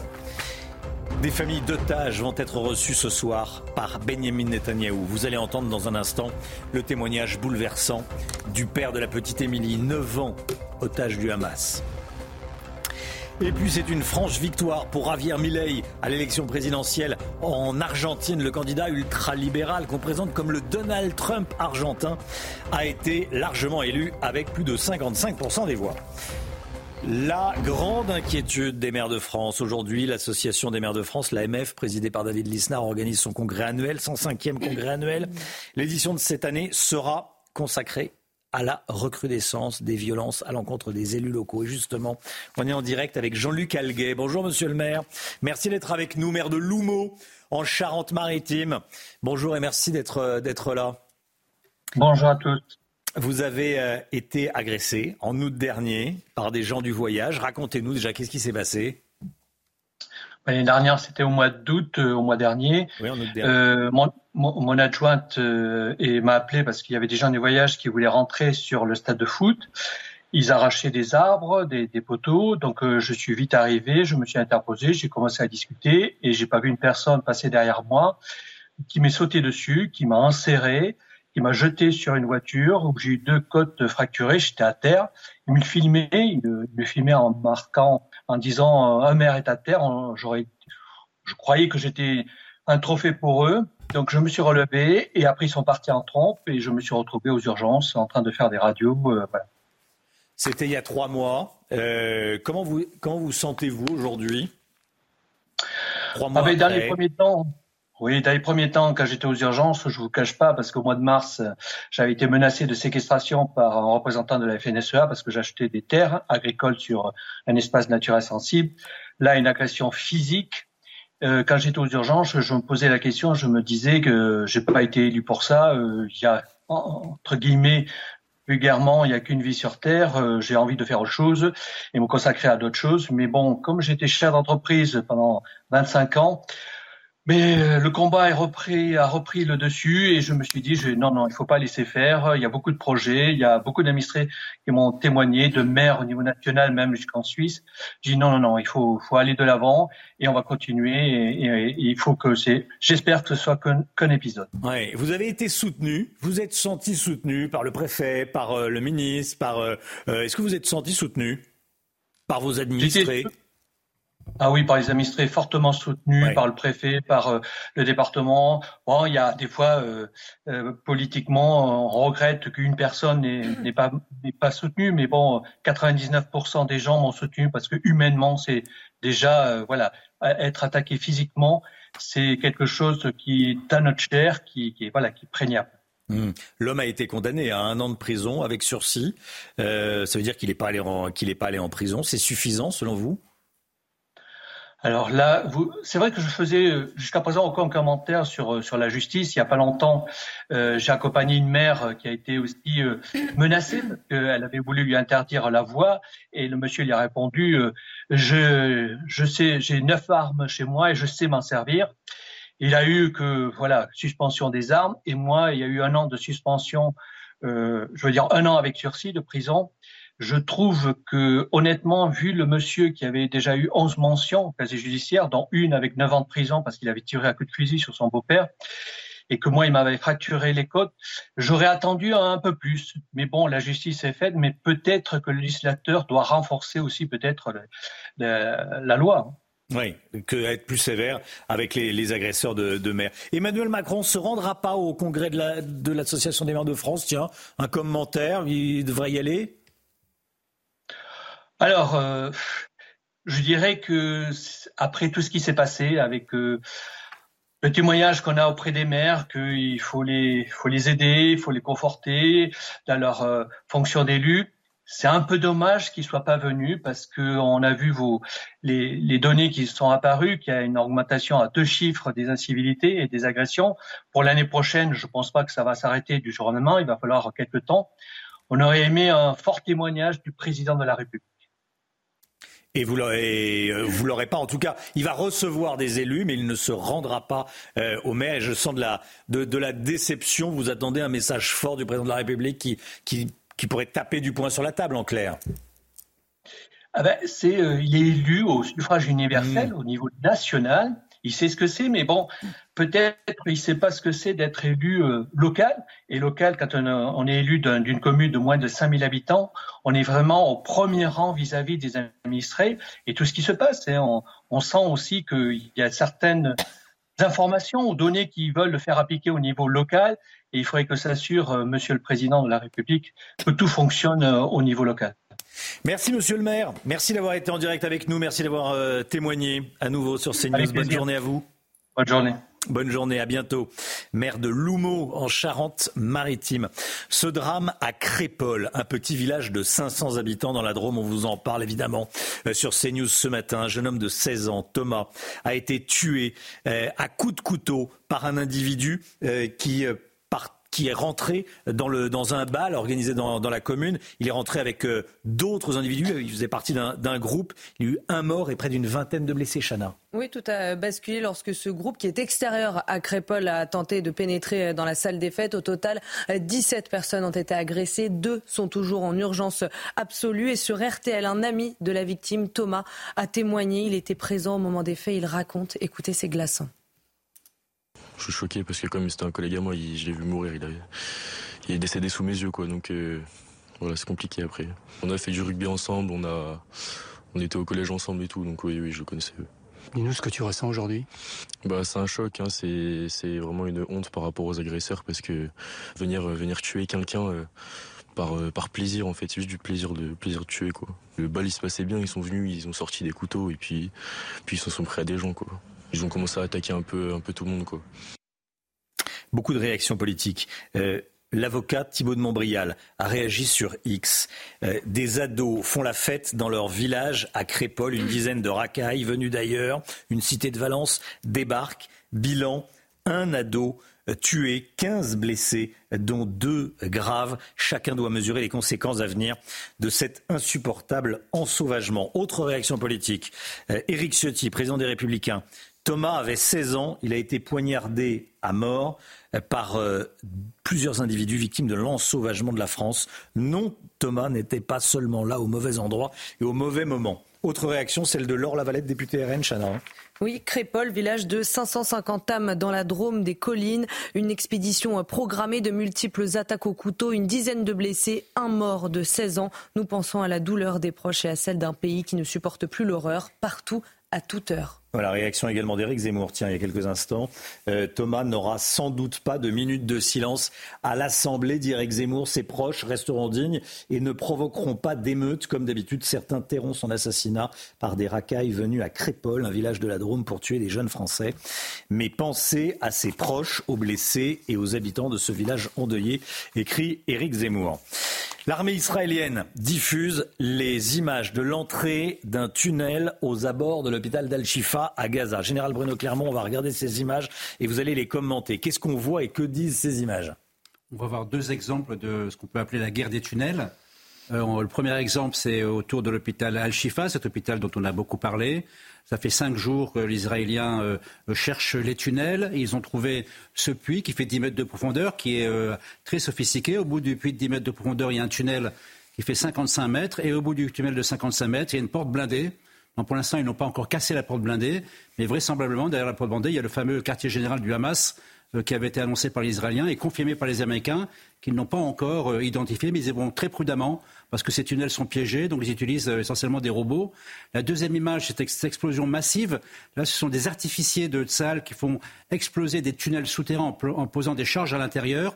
Cette scène se passe dans le nord de la bande de Gaza, euh, dans une zone euh, dont Israël commence à prendre le contrôle. Je pense qu'il est important de rappeler qu'ils essaient de détruire systématiquement tous les souterrains, mais qu'en ce qui concerne la partie nord de la bande de Gaza, pour l'instant, Israël ne contrôle à peu près que 40% de la zone qui a été investie. Donc les chars continuent à rentrer, les blindés continuent à rentrer pour terminer la prise de contrôle de la totalité de la partie nord de la bande de Gaza avant de s'intéresser au sud. Merci mon général. Benjamin Netanyahou va recevoir des familles d'otages aujourd'hui à Jérusalem. Dans ce contexte, on diffuse ce matin, vous diffuse le cri de détresse d'un père dont la fille a été enlevée par le Hamas le 7 octobre dernier. Vous voyez derrière moi les photos des otages. Parmi ces otages, ces 240 otages, il y a une, dire une gamine, une, jeune, une petite fille euh, Émilie qui a seulement qui a eu 9 ans vendredi dernier. Et son père Thomas a lancé un appel déchirant hier à Londres pour qu'elle rentre à la maison. Le récit est signé Marine Sabourin. Elle aurait dû fêter ses 9 ans en famille vendredi, mais Émilie est retenue à Gaza depuis le 7 octobre par les terroristes du Hamas. Ce jour-là, l'enfant est chez une amie pour une soirée pyjama et depuis ses proches n'ont plus aucune nouvelle d'elle. Son anniversaire a été organisé à Londres par un collectif israélien. Tous espèrent que ce sera le dernier sans elle.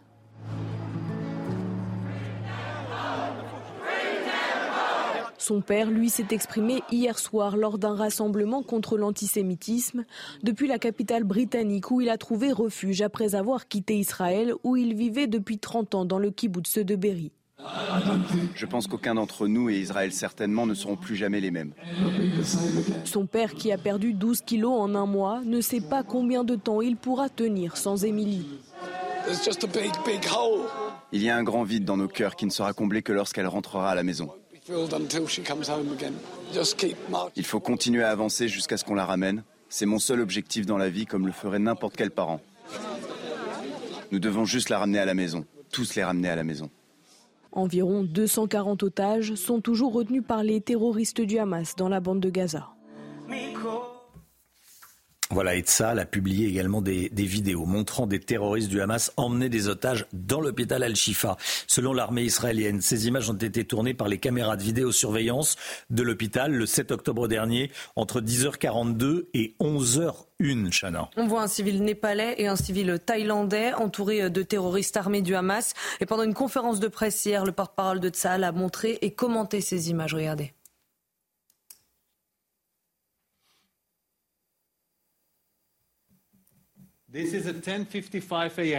Il est 10h55.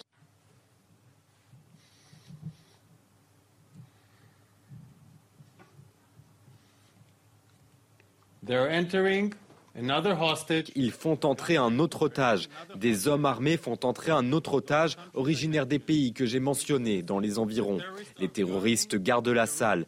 Nous n'avons pas encore localisé ces deux otages et ne les avons pas libérés. Nous ne les avons pas encore localisés. Nous ne savons pas où ils se trouvent. Ce sont des otages que nous devons libérer.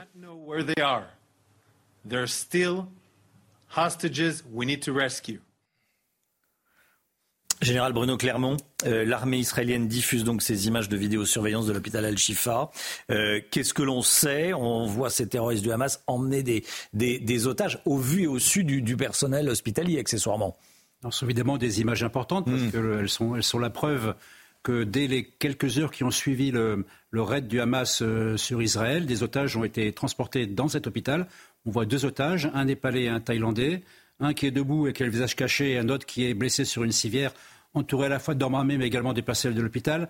Donc c'est la confirmation que cet hôpital d'Al-Shifa, comme beaucoup d'hôpitaux euh, de, la, de, la, bande de Gaza, servent à la fois à abriter euh, des terroristes du Hamas en surface et des armements, ont servi de dépôt d'otages temporaires. Il y en a deux, il y en a peut-être plus. Après, on ne sait pas où ils sont passés depuis, peut-être dans les souterrains, et également abritent en dessous des structures de souterrains qui permettent au Hamas de mener son combat. Donc c'est des images qui sont importantes et qui confirment en fait ce que Saal disait depuis plusieurs jours et, qui faisait quand même l'objet de beaucoup de dénégations euh, de, beaucoup de personnes. Et en particulier, c'est un peu inquiétant, euh, d'un certain nombre d'agences des Nations Unies qui, elles, sont sur place et qui savent très bien ce qui se passe. Merci mon général. Allez, il est 8h43. Euh, évidemment, on suit tout ce qui se dit sur le, sur le, conflit euh, en Israël, la guerre en, Israël. Euh, il y a les, otages, 240 otages, dont 8 Français. Et tous les jours, évidemment, on en parle sur, euh, sur CNews et notamment dans la, matinale. Et on vous montre les images, vous les avez vues tout à l'heure. 9h moins le quart, c'est l'heure de la santé à présent.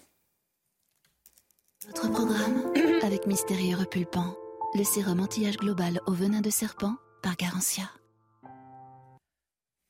C'est la semaine nationale de la myopie, docteur Millot. Cette anomalie de la vision ne cesse d'augmenter, de, de se diffuser, j'allais dire. En 2050, bon, dans 25 ans, allez, la moitié de l'humanité pourrait devenir myope tout simplement. Faut vendre des fausses mètres à vendre des lunettes là. Hein. Avant de nous dire pourquoi, un petit rappel sur la myopie. Alors la myopie, la myopie, c'est un trouble de la vision de loin mmh. qui est dû à quoi? Qui est dû à un œil trop court. Comme on va le voir sur ces images, euh, vous voyez euh, l'arbre, donc l'image, et sur un œil normal, elle arrive au cerveau parce qu'en fait la vision c'est un couple, c'est un couple entre l'œil et le cerveau, hein. euh, et donc elle arrive nette au niveau du cerveau. Quand l'œil est un peu plus long, sur l'image d'en bas, on voit que l'image, elle se forme en avant de la rétine. Donc quand elle arrive au cerveau, elle est floue.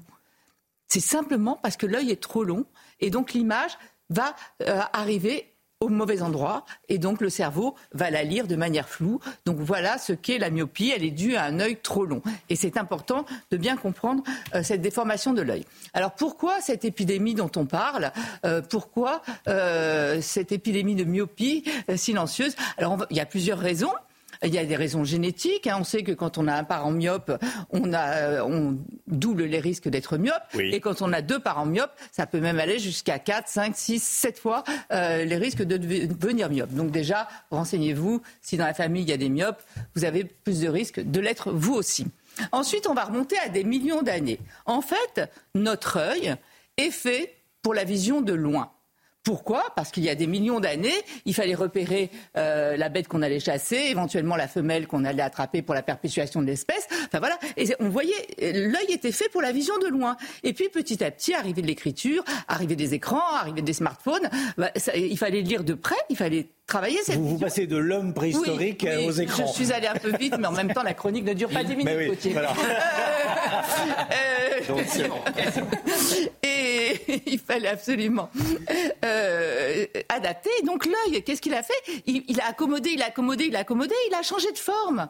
Et en fait, il n'est plus du tout habitué à voir de loin, mais il s'est habitué à voir de près. Donc voilà une des raisons de cette myopie. Après, autre raison qui est un peu moins connue, en fait, notre œil, euh, lorsqu'on est à la lumière naturelle, la lumière du jour, il y a une sécrétion d'une hormone que l'on appelle la dopamine rétinienne et qui va raccourcir l'œil. Or, on va plus dehors. Avant, on était tout le temps dehors. Maintenant, on n'est plus dehors. Donc, en fait, l'œil, il a tendance à s'allonger puisqu'il n'y a plus de sécrétion de dopamine par la lumière naturelle. Et ça a d'ailleurs été prouvé en Chine, quatre mois de confinement. Les enfants étaient restés à l'intérieur sur leur euh, smartphone, etc. Là, en quatre mois, la myopie a été multipliée par trois. Euh, donc on le voit, on sait que ça, ça fait partie donc des causes hmm. de cette myopie. Et puis c'est vrai que tout le monde est, là, euh, regarde de près. Donc il faudrait en fait déjà il y a des choses à faire, hein, il y a beaucoup de choses à faire. Déjà, faites sortir les enfants dehors au maximum. Euh, non, mais c'est important. Pas que les enfants, d'ailleurs, nous aussi. Euh, mais pour éviter l'évolution de la myopie. Ensuite, ne jamais regarder quelque chose à moins de 30 cm c'est ce qu'on devrait faire. Ensuite, on peut aussi appliquer la règle des 20-20-20, c'est-à-dire que toutes les 20 minutes, euh, prendre 20 secondes pour regarder, en fait c'est à 20 pieds, mais on va dire à 20 mètres, pour regarder au loin. Il faut réhabituer nos yeux à voir de loin. Il faut se forcer régulièrement à aller regarder de loin. Ça va les reposer un peu, ça va leur faire du bien, et évidemment aller dehors, nous aussi. Hein. Voilà. Après, c'est la semaine de la vision. Et il y a des choses, on pourrait se dire, bah, c'est pas très grave finalement d'être myope, puisque maintenant il y a des interventions. Mais en fait, d'abord les interventions, c'est une intervention par définition. Ensuite, donc il y a un danger. Voilà, c'est très peu, mais c'est pas donné. Hmm. Euh, et puis ensuite, ça ne règle pas toutes les myopies. Il y a des myopies qu'on ne peut pas opérer. Euh, donc ce qu'il faut, c'est éviter cette évolution. Vous l'avez dit, 50% de l'humanité sera myope en 2050. C'est quand même euh, terrible. Il y a déjà dans certains, chez, les, asiatiques, parce qu'il y a aussi euh, l'ethnie, euh, l'origine ethnique joue aussi, 90% de myopes en Asie dans certaines régions d'Asie.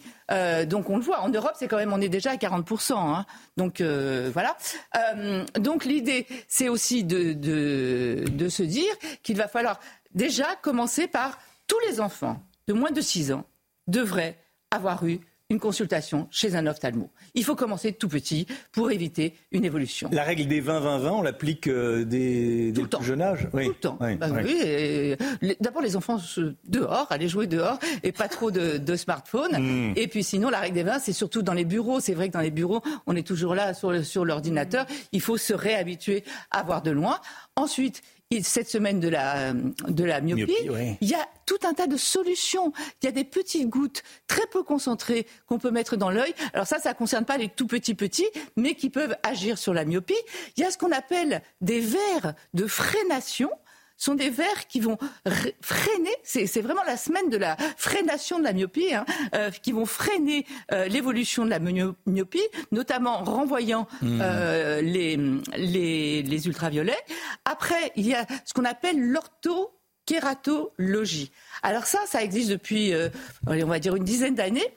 Ce sont des lentilles que vous portez la nuit. Donc vous les mettez le soir. Ça va faire un peu comme un moule sur l'œil et ça va l'aplatir. Je rappelle quand même qu'il y a des millions d'années, on a retrouvé des, on utilisait des petits sacs de sable qu'on mettait sur les yeux justement déjà pour euh, régler les problèmes de, de vision. Bref, donc ces petites lentilles vont appuyer sur l'œil pendant toute la nuit et le matin, vous enlevez les lentilles et vous n'avez plus à porter de lunettes. Jamais entendu parler de ça. Voilà. Lentilles, oui, mais euh, mais c'est bien que vous soyez à la matinale. Intéressant. Bah oui, on apprend plein de choses avec vous.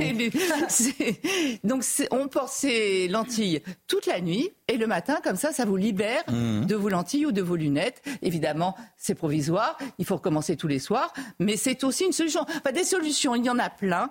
Le principal, c'est quand même de s'y prendre le plus tôt possible parce que ça peut avoir des conséquences terribles euh, quand on laisse une myopie évoluer. D'abord, trouble de la vision, mais ensuite risque de cataracte, risque de, glaucome, de décollement de la rétine. Enfin, il y, a des vrais risques à laisser évoluer une myopie. Voilà l'importance de cette semaine de la myopie. C'était votre programme avec Mystérieux Repulpant, le sérum anti-âge global au venin de serpent par Garantia. 9h10, merci d'avoir été avec nous. On a appris plein de choses, hein, comme tous les matins avec vous, docteur Millot, mais les petits sacs de sable, ça, j'en ai. à... J'y avais pas pensé. En 10 minutes, on a le temps d'apprendre beaucoup de choses. Vous trouvez que c'est un peu long Non, mais c'est l'hôpital qui se moque de la charité. Allez, euh, et on est que lundi, hein, et on est que lundi. Allez, on se retrouve demain matin dès 5h55, évidemment, avec Chanel Housteau, le docteur Millot, Gauthier Lebret, Alexandra Blanc, le général Clermont et le MIC Guillot. Dans un instant, c'est l'heure des pros avec euh, Pascal Pro et tous ses invités. Et dans un instant, c'est la météo également. Allez, à demain. Belle journée à vous sur CNews. Selling a little or a lot? Shopify helps you do your thing however you cha-ching. Shopify is the global commerce platform that helps you sell at every stage of your business. From the launch your online shop stage to the first real life store stage, all the way to the did we just hit a million orders stage. Shopify is there to help you grow. Shopify helps you turn browsers into buyers with the internet's best converting checkout. 36% better on average compared to other leading commerce platforms because businesses that grow grow with Shopify. Get a $1 per month trial period at shopify.com slash work. Shopify.com slash work.